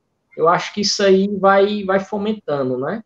mas realmente é algo muito difícil ainda levar o, o quadrinho para o público, principalmente o Brasil, que é, é, um país tão gigante. Só que outra coisa que eu acredito firmemente é que tem público para tudo, tem nicho para tudo. Há um tempo atrás eu achava que cangaço não funcionava aqui no Brasil. E para minha surpresa hoje, é, é o que mais me impulsiona hoje no meu trabalho, na minha carreira, justamente essas temáticas que eu achava que não funcionavam. Como acho que a gente falou, não sei se na outra live, teve um adolescente de 15 anos, cara, que mandou, leu Mandacaro Vermelho e mandou um depoimento emocionante para mim, que eu fiquei muito feliz e tal. E, poxa, você vê um menino de 15 anos, acho que é do Rio de Janeiro ele, que geralmente essa turma tá curtindo Marvel, a DC, os filmes que estão aí no cinema. E o cara leu Caru, uma história regional, uma história de, de cultura. E para ele foi, foi, foi um boom na cabeça dele. Ele não imaginava que aquele tipo de história existia. E Consequentemente, outros depoimentos de gente que leu Lâmina, do Luiz, gente que, que é, o roteiro do Luiz, teve gente que disse que deu um boom na cabeça, que teve que voltar e reler novamente e tal. E isso aí me fez ver que a gente só precisa achar o nosso público. Eu não sei o como ainda a gente pode fazer isso, eu, eu realmente é algo que eu pesquiso, eu não sei o que a gente pode fazer, eu não sei quais são os passos, mas eu acredito que tem esse público esse público está escondido só esperando para ver essas obras, porque a gente não consegue alcançar, como, como a gente estava conversando. Eu lancei Mandacaru há cinco anos atrás, e hoje ele é novidade para muita gente, né? Porque a gente não consegue alcançar um grande número de pessoas. Mas tem gente para ler Mandacaru, tem gente para ler Marvel, tem gente para ler histórias de, de, de, qualquer conteúdo que você imaginar. Eu acho que é isso. Acho que a gente é, é fazer esse trabalho de formiguinha, se unir, dar vez um para o outro, é, propagar os trabalhos uns dos outros, que o público está aí. Tem muita gente mesmo querendo ver coisa nova, querendo sair dessa bolha, querendo sair desse, dessa mesmice de, de super-heróis, né? Apesar que eu Muito amo super-heróis. Né? Aqui também eu não posso falar nada. Eu tô aqui com. Não, não tá aqui mais HQs de vocês, porque eu ainda confesso, ainda não adquiri as do Marcelo, mas já, já tá na minha fila aqui. Vou aproveitar que tá com frete grátis, Marcelo. Eu vou, é o que o Lucas falou. cartão de crédito vai sangrar. Mas é isso. É, a gente está com o tempo corrido, porque, obviamente, quando o papo é bom, a gente nem percebe a hora corre. Então, para a gente dar, encerrar, eu quero abrir no final para cada um de vocês falar um pouquinho dos próximos trabalhos e tudo mais. Mas antes da gente falar disso, eu quero fazer um esqueminha joguinho super rápido mesmo. Um autor nacional, um autor internacional, um artista, seja nacional ou internacional, e uma HQ que marcou a vida, de novo, do Luiz faz a, faz a volta ali. Tá. Um autor nacional, uh, eu acho que eu vou com o Elton Serbeck, fez junto com o Flávio Colim, é, Histórias Gerais, para mim, um dos melhores quadrinhos brasileiros de todos os tempos. Adoro esse trabalho. Então, um autor internacional, acho que eu vou ficar com a Alison Bechdel. Toda história dela, apesar de assim, eu ser filhote circunscrito do, do, do, do Will Eisner, para mim é, é, Deus no céu e o Eisner do lado dele, assim. Mas eu acho que a Alison Bechdel, dos últimos trabalhos que eu tenho lido dela, né, que na verdade são trabalhos até antigos, tem me impactado mais, então vou ficar com ela. Um título nacional, cara, Histórias Gerais. Vixe, quem, quem não leu o trabalho do Colin, principalmente a parceria dele com Alton Serbeck, é, é um dos melhores coisas já feitas aqui, cara. É sério. Nossa Senhora, muito bom. E um título internacional foi que tu falou? Na verdade, uma, uma HQ que te marcou. Pode ser internacional. Ah, uma HQ que me marcou. Um HQ que me marcou, Contrato com Deus. Contrato com Deus. Foi, foi a HQ que caiu a ficha que eu disse, ok. Tem alguma coisa que foi feita aqui que eu não esperava que fosse feita dessa forma. Então, Contrato com Deus é, é minha escolha. Bacana. Marcela? Pô, pegou de surpresa aqui a pergunta. É, eu, eu, acho que cada, cada momento tem, tem uma HQ que, que marca a gente, mais ou menos. Mas uh, de, de autor nacional, eu vou ser obrigado a, a concordar com o Luiz, porque essa obra, Histórias Gerais, do Sirbeck com Flávio Polim, é, é uma das melhores coisas que eu já li na vida, não só em quadrinho nacional, mas como quadrinho internacional. E nessa época que ela saiu, quando saiu a primeira edição, eu morava em, eu morava em BH. Então a gente tinha um certo convívio ali com o pessoal da, do Big, Jack, que era um estúdio de quadrinhos que tinha em BH, que o Elton fazia parte ali, ele era meio um outsider dessa, dessa galera de BH mas estava sempre, sempre produzindo também. Isso ali eu começando a querer produzir, e ele já soltou essa história gerais que foi, foi um marco mesmo. É, de quadrinista que, que publica atualmente, eu gosto pessoalmente muito da, da arte do Chico, das temáticas que ele, que ele desenvolve, gosto muito mesmo. É, Eduardo Ferigato também é um, é um, autor que eu, que eu gosto bastante do, do trabalho dele, enfim, né? Não vou colocar um preferido, mas acho que a gente poderia falar de, de vários aqui. Né? E tem autores também que precisam, que estão aí para a gente descobrir, que, estão, que tão, não estão ainda sendo falados pelo grande público, mas que, que vão ser. E aí é o caso do, do Bruno, que estava aqui, que estava conversando, Bruno Bull, uh, o Oliver Borges, eu já vou dar uma cantada nele aqui ao vivo, que é, ele é um cara que eu quero trabalhar com ele ainda, um traço que cresceu ali para o infinito gigante aí também do, do, do traço. É, enfim, de, quadri, de autor internacional, tem um quadrinista que eu gosto muito, um desenhista, que é o Bill Sienkiewicz. E é, como artista, eu acho que é o cara que tem o nome dele, para mim já basta para eu querer ver esse, esse, esse quadrinho. E tem também o Frank Miller, que apesar da, de tudo de ruim que o Frank Miller já fez na carreira, eu acho que muito. Eu acho que ele me influenciou muito como, como artista, como, como roteirista. Tem o, tem o Lilo Parra, que, que né, a gente tem até projetos juntos na, na editora, que a gente brinca, né? A gente estava, inclusive, dividindo mesa, eu e o Lilo, na última Comic Con. O Lilo é o Neil Gaiman e eu sou, eu sou o Frank Miller. Dadas aí as proporções, mas o estilo ali que a gente que a gente escreve nossas histórias, né? O Lilo ali numa coisa mais mais abstrata, uma coisa mais do, do, do interior do âmago, e eu sou mais um, um quadrinho de, de ação, de diálogo, de diálogo curto, coisa meio Tarantino também, que eu, que eu, que eu gosto de fazer nos quadrinhos. Eu até anotei aqui que é mais HQ nacional, uma HQ nacional só, rapaz, não, tá, é, é histórias gerais. Sempre que eu penso em uma HQ nacional de referência, seria mesmo histórias gerais. E a HQ internacional, teve uma HQ que ela nunca foi publicada no Brasil, mas que eu conheci na época que eu morava em Portugal, que chama, é uma série, na verdade, chama Largo Winch.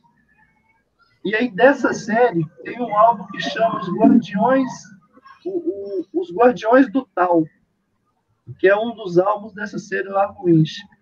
Não é um quadrinho assim que você vê, poxa, esse quadrinho pelo conteúdo dele, pela história que ele fala, mudou minha vida. Mas esse quadrinho mudou minha, minha forma de ver os quadrinhos, minha forma de produzir os quadrinhos a partir desse, dessa leitura mudou muito. Uh, do tipo de roteiro, do tipo de ambientação, na narrativa ali que é criada. Então, eu acho que, para mim, esse quadrinho é muito importante, esse, essa série lá, Luiz, mas né, falando ali como, como autor da influência que ele teve é uma virada de, de mesa que, que esse quadrinho me, me, incentivou a fazer na, na, minha carreira como escritor. Então, eu vou citar esse, Largo Winch, como sendo um quadrinho internacional, importante para mim. Bacana. Oliver? Vai ficar parecendo que eu estou retribuindo a gentileza, mas é, não é verdade. Não era para ele ser primeiro que eu, ele era para ser depois de mim. Era para ser sentido, sentido anti-horário a, a, parada. Mas, assim, a autor nacional, eu, eu, eu acompanho o trabalho do Marcelo desde o início, e eu vejo também, assim, a, a busca dele de, de, de, pegar cada vez uma qualidade maior, um, trabalho pensado, um trabalho muito, muito estudado dentro do que ele quer se propõe a fazer. Então, eu acho assim, autor nacional, Marcelo Fontana, além de amigo, é um cara que eu considero assim um, um revolucionário dentro do mercado. É, atores, autores internacionais, aí eu, eu vou junto com o Marcelo, é complicado, porque né, eu, eu não tenho 25 anos de idade, eu tenho quadrinho há muito tempo. Então, tem muitos que marcaram em diversas épocas. Eu tenho uma paixão especial por Hiroki Samura, não sei se é Samura ou Samura, que é o autor de uma série que saiu primeiro pela Conrad Editora e agora tá, saiu pela, eu acho que é uma sigla, deixa eu ver se tem aí. JBC. JBC. E ele fez a Blade, a Lâmina do Mortal. Ele, eu, eu, eu considero aquele cara, ele tem uma sensibilidade, uma narrativa visual, e uma, ele conta uma história também, que são histórias fortes. Eu gosto de histórias fortes, entendeu? e que mostra um lado humano assim cruel, a crueldade da humanidade, sabe? Então eu, eu acho sensacional o trabalho dele, do Hiroki Samura. Eu gosto muito do, do Garth Ennis. Gosto muito do Garth Ennis. Só e... coisa leve, né, Oliver? Só coisa levinha, né? Só. e eu gosto, vou citar um clássico que eu gosto muito do Jim Starlin. Eu acho que é um cara que é pouco citado, mas ele é um gênio. Ele, ele, ele eu acho que ele está assim, é claro, né? Kirby tem o seu patamar, mas eu acho que você desceu um degrau logo abaixo está esse Jim Starlin. Ele não é falado assim com tanta veemência como é citado o Kirby, mas ele é um grande criador, é um grande criador e ele criava histórias muito emocionantes nos anos 80, numa época que era, era um pouco bem mais leve. Uma história como Gilgamesh, é sensacional, e, e ele, ele, é um gênio, na minha opinião. Artista. Artista, o artista é complicado, tem muitos artistas que eu gosto, sabe? Brian Bolland, eu acho um grande artista, John Buscema, é, atualmente eu acho aquele o Marine, Marinhas Fantásticas, aquela, sabe? O, o traço. Eu não lembro do, do nome do cara, eu não tenho certeza se é um quadrinho argentino ou se é um quadrinho espanhol. Mas tem uma obra que ela eu vi ela uma vez, eu a vi uma vez na casa de um amigo, eu não encontrei lugar nenhum mais para comprar. Se vocês souberem, até me avisem que eu compro mesmo em espanhol. Ela nunca foi lançada no Brasil, chama Ken Games.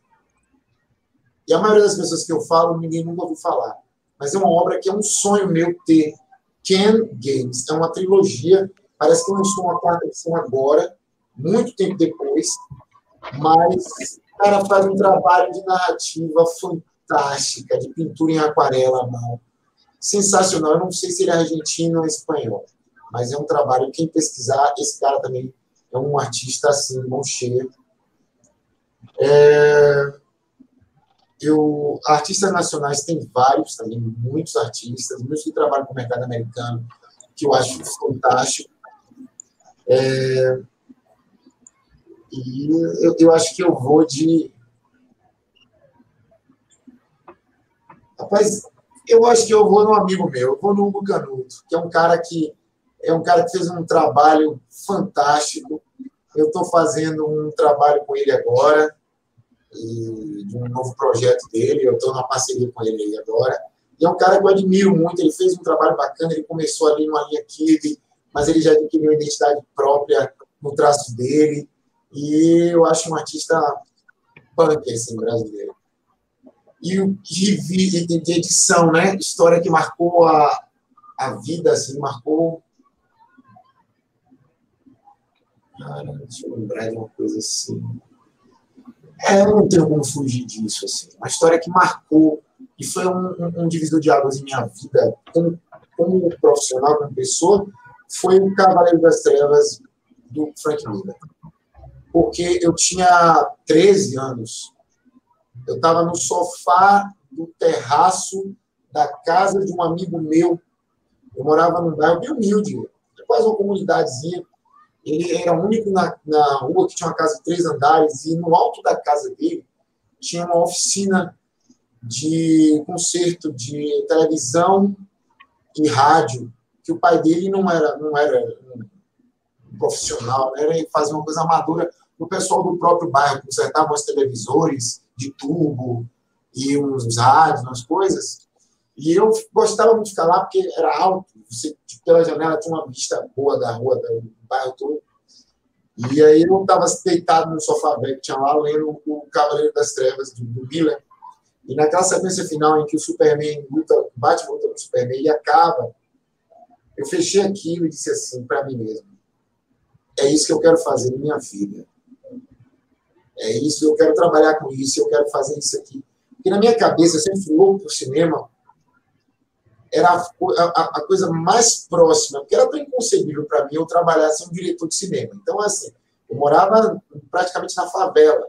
Então, assim, eu ser um diretor de cinema é, mas assim, a coisa mais próxima que eu posso fazer de um grande filme seria uma, um quadrinho como esse. Então, naquele dia eu decidi que eu iria fazer quadrinhos e viver de quadrinhos em algum momento da minha vida. A história a minha história é longa desse dia até o dia que comecei a realmente fazer isso. Mas eu, eu, eu foi um negócio que foi marcante. Assim. Então, Cavaleiro das Trevas tiveram muitas revistas depois disso que me marcaram muito, mas essa é importante porque fez essa divisão em minha vida. Assim. Acho que é isso. Né? Bacana. A ideia é essa mesmo, que seja uma, uma HQ realmente simbólica. Rafa? Bom, um quadrinho nacional. Eu li recentemente um agora que eu gostei bastante, da Ana Luísa. Me ajuda aí, Luiz. Coller ou é Keller? Ou a pronúncia? Acho que é Keller. É Keller, Beco do Rosário. Eu gostei bastante da, da, da, da revista. É uma aula de, de desenho de aquarela, espetacular. Um artista nacional Eu gosto muito do traço daquela moça Bilk Zevely, que trabalha para o mercado americano. Eu acho que ela está desenhando atualmente até o Batman. E é, é espetacular o, o trabalho, o domínio que ela tem no, no é algo assim surreal. É, autor nacional, eu tenho acompanhado muito o Chico. Acho que o Chico hoje está é, bastante conhecido da, da turma, né? Tenho acompanhado muito o Chico. É, artista internacional, hoje eu consumo tudo que eu vejo do Corrado Mastantuono, que é um artista, se eu não me engano, italiano, que desenhou muito Tex, Mágico Vento, e o cara ainda faz é, Disney, né? Acho que é Disney, Luiz. É, Pato Donald, o cara, é, ele mescla os estilos, ele migra. Topolino. Um estilo, é impressionante, o cara é um monstro. É, autor internacional, cara, teve tanta gente que eu curti, tanta. É, uma, algo que me dá muita nostalgia é o Chris Claremont, naquela fase do, dos X-Men, com o Lee, eu, eu gosto bastante daquele, daquelas histórias. E HQ que me marcou é interessante. Hoje eu estou muito, muito longe do, do quadrinho de super-herói, apesar de eu desenhar para o mercado americano, meu nicho é, é muito quadrinho independente. É, geralmente são histórias, por exemplo, agora eu desenho uma de RPG, né, uma é, medieval, personagens na, da era medieval, desenho um agora de tipo Velozes e Furiosos, é, mas o, o tema super-herói está muito longe assim do meu trabalho faz muito tempo. E o meu, meu autoral também, como todos sabem, também foge mais ainda desse nicho, né? mas foi um HQ de super-heróis que marcou a minha vida e fez eu querer desenhar. Foi aquela, acho que é Asteroid M, escrita pelo Chris Claremont e desenhado pelo Jim Lee. O Jim Lee, apesar de hoje o meu desenho, acredito eu, não, não tem nenhuma nada, nenhuma inspiração assim, nada que possa que eu possa dizer, olha, isso eu mas o Jim Lee foi o cara que fez eu querer desenhar. Quando eu era adolescente, eu lia as revistinhas, né, o formatinho e tal, e lia por gostar, né, como mais um fã de quadrinhos. Mas o momento que fez eu querer desenhar, trabalhar com desenho, trabalhar com quadrinhos, foi quando eu li aquela fase áurea do Chris Claremont e do Jim Lee. Os desenhos do Jim Lee, cara, me saltavam. É, ele, ele é um personagem controverso, né? Tem muita gente que não gosta, tem, tem quem gosta, né? eu pessoalmente foi um boom para mim, sabe? É, é, eu não olhava os quadrinhos pelo desenho, eu olhava pelos personagens, pela história, mas a fase do Chris Claremont do Jim Lee me deu outra visão. Eu, eu esperava ansioso o próximo mês para ver uma história desenhada pelo Jim Lee, escrita pelos, pelo Chris Claremont.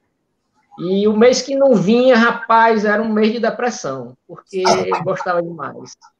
Tu é doido. Então, é, realmente, ela foi a que marcou minha vida, que, que deu uma mudança no, no que eu queria para minha vida, foi essa história.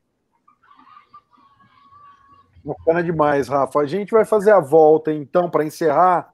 É, tá aberto o espaço para vocês fazerem o merchanzinho de vocês e falar dos lançamentos, mas assim, jogo rápido que o tempo já estourou, então, só para a gente encerrar mesmo. Voltando agora pelo Rafa, para dar chance do Oliver falar antes do Marcelo, Oliver. Vai lá, Rafa. Bom, é mais uma vez agradecer essa oportunidade, né? Como a gente falou, é, é, acho que é, muito importante esse espaço que a gente está ganhando é, com vocês. Espero que se repita muitas vezes, né? E o Merchan é os trabalhos, as revistas são todas é, na nossa mesinha virtual. Você pode chegar lá, pode conhecer um pouquinho e ficar ligado no, nas redes sociais da gente, né? Instagram, você está sempre atualizando. E é isso. Esperar que vem, vem muito projeto por aí, vem a continuação de Mandacaru. Eu espero terminar esse projeto com o Luiz, né? Projeto sobre os vampiros que, que tem, tem muita cara daquele RPG, a máscara, né? Muita coisa da literatura vitoriana, que o Luiz aí é, é fera demais. E espero fazer outro projeto chamado Machado, que é inspirado numa né, uma aventura fictícia sobre Machado de Assis. E é isso. Mais uma vez, obrigado. Abração a todos. O papo foi maravilhoso. Bacana. Oliver? Eu quero agradecer de verdade, assim, a, a, pelo convite. Não esperava, até porque acho que talvez eu nem mereça estar no meio de, autores nacionais de peso que estão aqui, porque eu não tenho um trabalho nacional autêntico para oferecer. E as feras que estão aqui presentes nessa, nessa live tem um material grande. Eu vou realmente procurar o trabalho de todo mundo aí para dar uma olhada. Mas é, é, eu estou passando para a galera aí o projeto B, né, o Project B. Se você é um fã do Batman, se você gosta do personagem, se você tem um, uma, digamos assim, um fascínio pelo aquele universo de Gotham City, é bacana você dar uma conferida. É um projeto feito realmente com carinho, cuidado, é, com uma intenção total de, de, de, valorizar o personagem, jamais denegrir. E é isso aí. Estou é, aí os dias na, na, na, na, na CCXP World e aceito o convite de vocês para o podcast. e a gente se vê por aí. Obrigado aí, galera. Valeu. Só, só uma pergunta, Oliver: alguma chance de ver o Project B em versão impressa ou é completamente impossível por conta de copyright, cara? É, por conta de copyright é complicado. Eu vou fazer uma versão impressa para mim, para eu guardar, porque eu sou louco por quadrinho impresso. Então eu vou chegar um momento, mas assim, eu vou esperar para fazer. Eu tô no intervalo que eu tenho entre uma história e outra que eu faço para a Expo, eu estou fazendo algumas páginas da edição 2. Então, eu não sei quando é que vai acabar o Project B a, até chegar na edição 8, ou até a DC, a DC chegar para mim e pare com isso. Tem essas duas consequências. Ou a DC chega para mim e pare com isso, ou eu chego na edição 8, fecho a história e vou lançar uma versão encadernada. Para mim, eu guardar aqui na minha estante, na minha coleção. Mas, infelizmente, é um investimento muito alto, cara. É, não tem como investir, eu não, tenho, eu não ganho um centavo pelo Project Eu não ganho um centavo. Beleza, a gente conversa offline. Marcela. Alexandre, Lucas, obrigado de novo por estar aqui na, no Sobrecapa, espaço ótimo aqui, sempre o um papo de primeiríssima. Já vou me, me convidando aí para as próximas também. Se quiser bater um papo, sempre vou estar disposto aí. Uh, e fazer meu merchan, né? A gente está lá na, na, na, nossa mesinha virtual, na Comic Con. Infelizmente, essa nessa edição a gente não tem esse esse cara a cara, um corpo a corpo que a gente sempre faz lá na, na mesa. Já seria minha, se não me engano, minha quinta Comic Con, tirando FIC e outros, outros eventos. Né? A gente sente muita falta de presencial, mas a gente tem que se cuidar, todo mundo aí em casa, esperar sair essa vacina para ano que vem a gente estar tá ali no, no cara a cara. Uh, e esse ano mesmo, na, na, como a gente não produziu nada novo, especialmente para esse ano, a ideia é esgotar o estoque que a gente tem de gibi para já imprimir novas edições para a próxima Comic Con, e aí o pessoal aproveitar aí os descontos. E aí, enquanto, enquanto o Oliver falava ali, eu fui lá no, na lojinha, fiz um cupom também, ó, copiei do Luiz, sobre capa 10, para ter 10% de desconto extra lá na lojinha. Corram lá. Já tem quadrinho que está esgotando, hein? Trovões mesmo, só tem, só tem alguns pouquinhos. Isso aí, pessoal. Obrigado aí e até a próxima, então. Qualquer coisa, pode entrar lá no perfil também, mandar sua mensagem que a gente responde. Obrigado mais uma vez, Marcelo. Uma honra sempre. Luiz, é, eu quero agradecer ao Alexandre, ao Lucas, pelo novamente pelo convite. A gente está aqui batendo papo. Queria agradecer ao Oliver e ao Marcelo. O Marcelo já conhecia o trabalho dele, o Oliver eu estou meio conhecendo agora. É, foi uma honra bater papo com vocês. São grandes artistas mesmo. Ah, Marcelo já tinha lido o trabalho dele, fiquei caramba, e eu vou aproveitar esse esse esse cupomzinho aí, eu vou comprar trovões, porque eu fiquei muito afim de ver mesmo. Agradecer ao meu amigo Rafael, que está em mais uma live comigo. A gente aí na batalha sempre. É, sobre avisando a todo mundo, vou ter uma sessão de várias lives amanhã e domingo, começa às 10 horas da manhã, vai até, vai até às 7 da noite, com espaços entre uma hora, mais ou menos uma hora entre uma e outra. Então, dê um pulinho lá na CCXP Worlds, é, na minha conta, né, Luiz Carlos Souza barra 220. Estamos aqui no 220, maluco. E acompanhe as lives e tal. Lembrando, todo dia vai ter um cupom que vale pro, somente para o dia. O de hoje, me vê dois. Você compra dois pôsteres, leva e paga somente um deles. É, para trabalhos do próximo ano, eu estou com três trabalhos engatilhados, meio que na geladeira, porque eles estão esperando o resultado de editais. Um é um que eu tenho, caramba, estou muito afim de fazer, foi uma encomenda na Natália Forte, vou ter uma live com ela na, no domingo, que se chama Dama de Rainha de Espadas, e tenta trazer um, uma coisa meio do, do, do da, da, cultura dos, como é o nome, dos reisados daqui do Ceará. Então estou muito louco mesmo, mistura tarô, mistura batalha, briga de família, reizado, estou muito doido para fazer esse trabalho, estou assim, alucinado, só esperando a, a, a confirmação do edital para a gente poder começar. Um outro que eu chamo de 30, que é um trabalho pessoal, é um drama sobre quatro amigos que têm aquele momento da escola e se separam durante a vida, o encontro que eles têm com o passar dos anos. Então, é, é um trabalho que eu já venho também há um tempo escrevendo, estou uh, na metade do roteiro dele, mas também estou esperando um edital sair para poder lutar em frente. Tem um trabalho com o Rafa, que eu já falei, que é Lockhart, e a gente está com outro trabalho, mas isso vai demorar um pouquinho para ser feito, e vai ser. Uh, que vai ser lida com mitos cristãos, que eu sou sempre louco, mitos de origem, que eu sempre acho muito maravilhosos. É, e vai ser uma história um pouco mais longa. Estava até conversando com o Rafa, vai ter bem mais páginas, mas vai ser um, um trabalho é um trabalho bem importante para mim.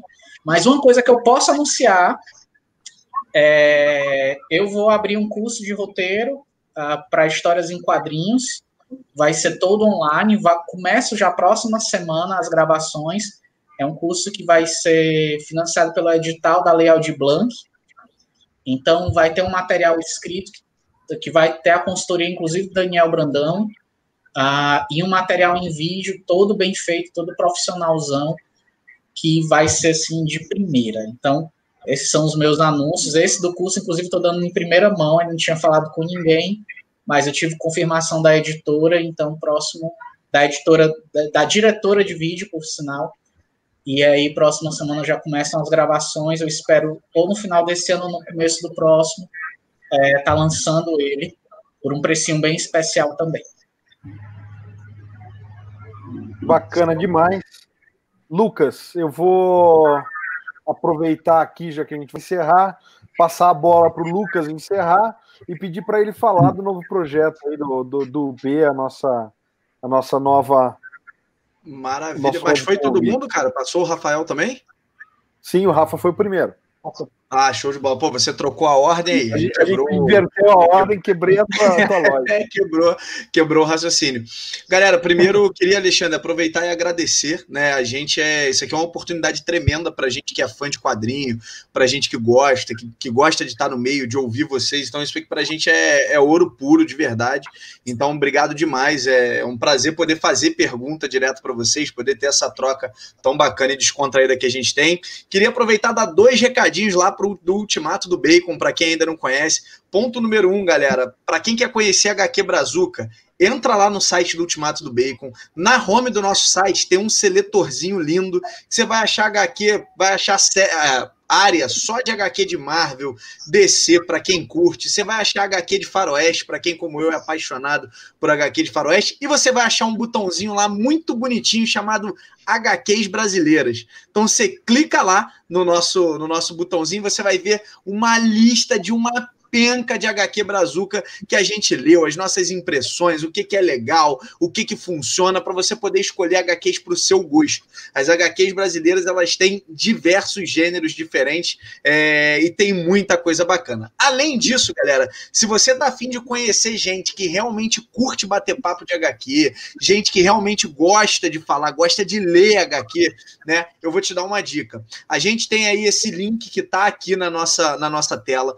Você entra lá, se cadastra e entra no nosso. A gente tem um grupo de WhatsApp que a galera debate HQ o dia inteiro, HQ nacional, HQ mainstream. A gente fala de tudo de HQ e se cadastrando e entrando no grupo, você ainda vai concorrer a HQs que a gente vai passar para você inteiramente de graça, tá? Então a gente vai fazer sorteios e você pode ganhar uma HQ aí na sua casa, lacradinha, bonitinha e ainda com brindes do Ultimato do Bacon. Então fica a dica aí para a galera que quer ir entrando um pouco mais nesse meio.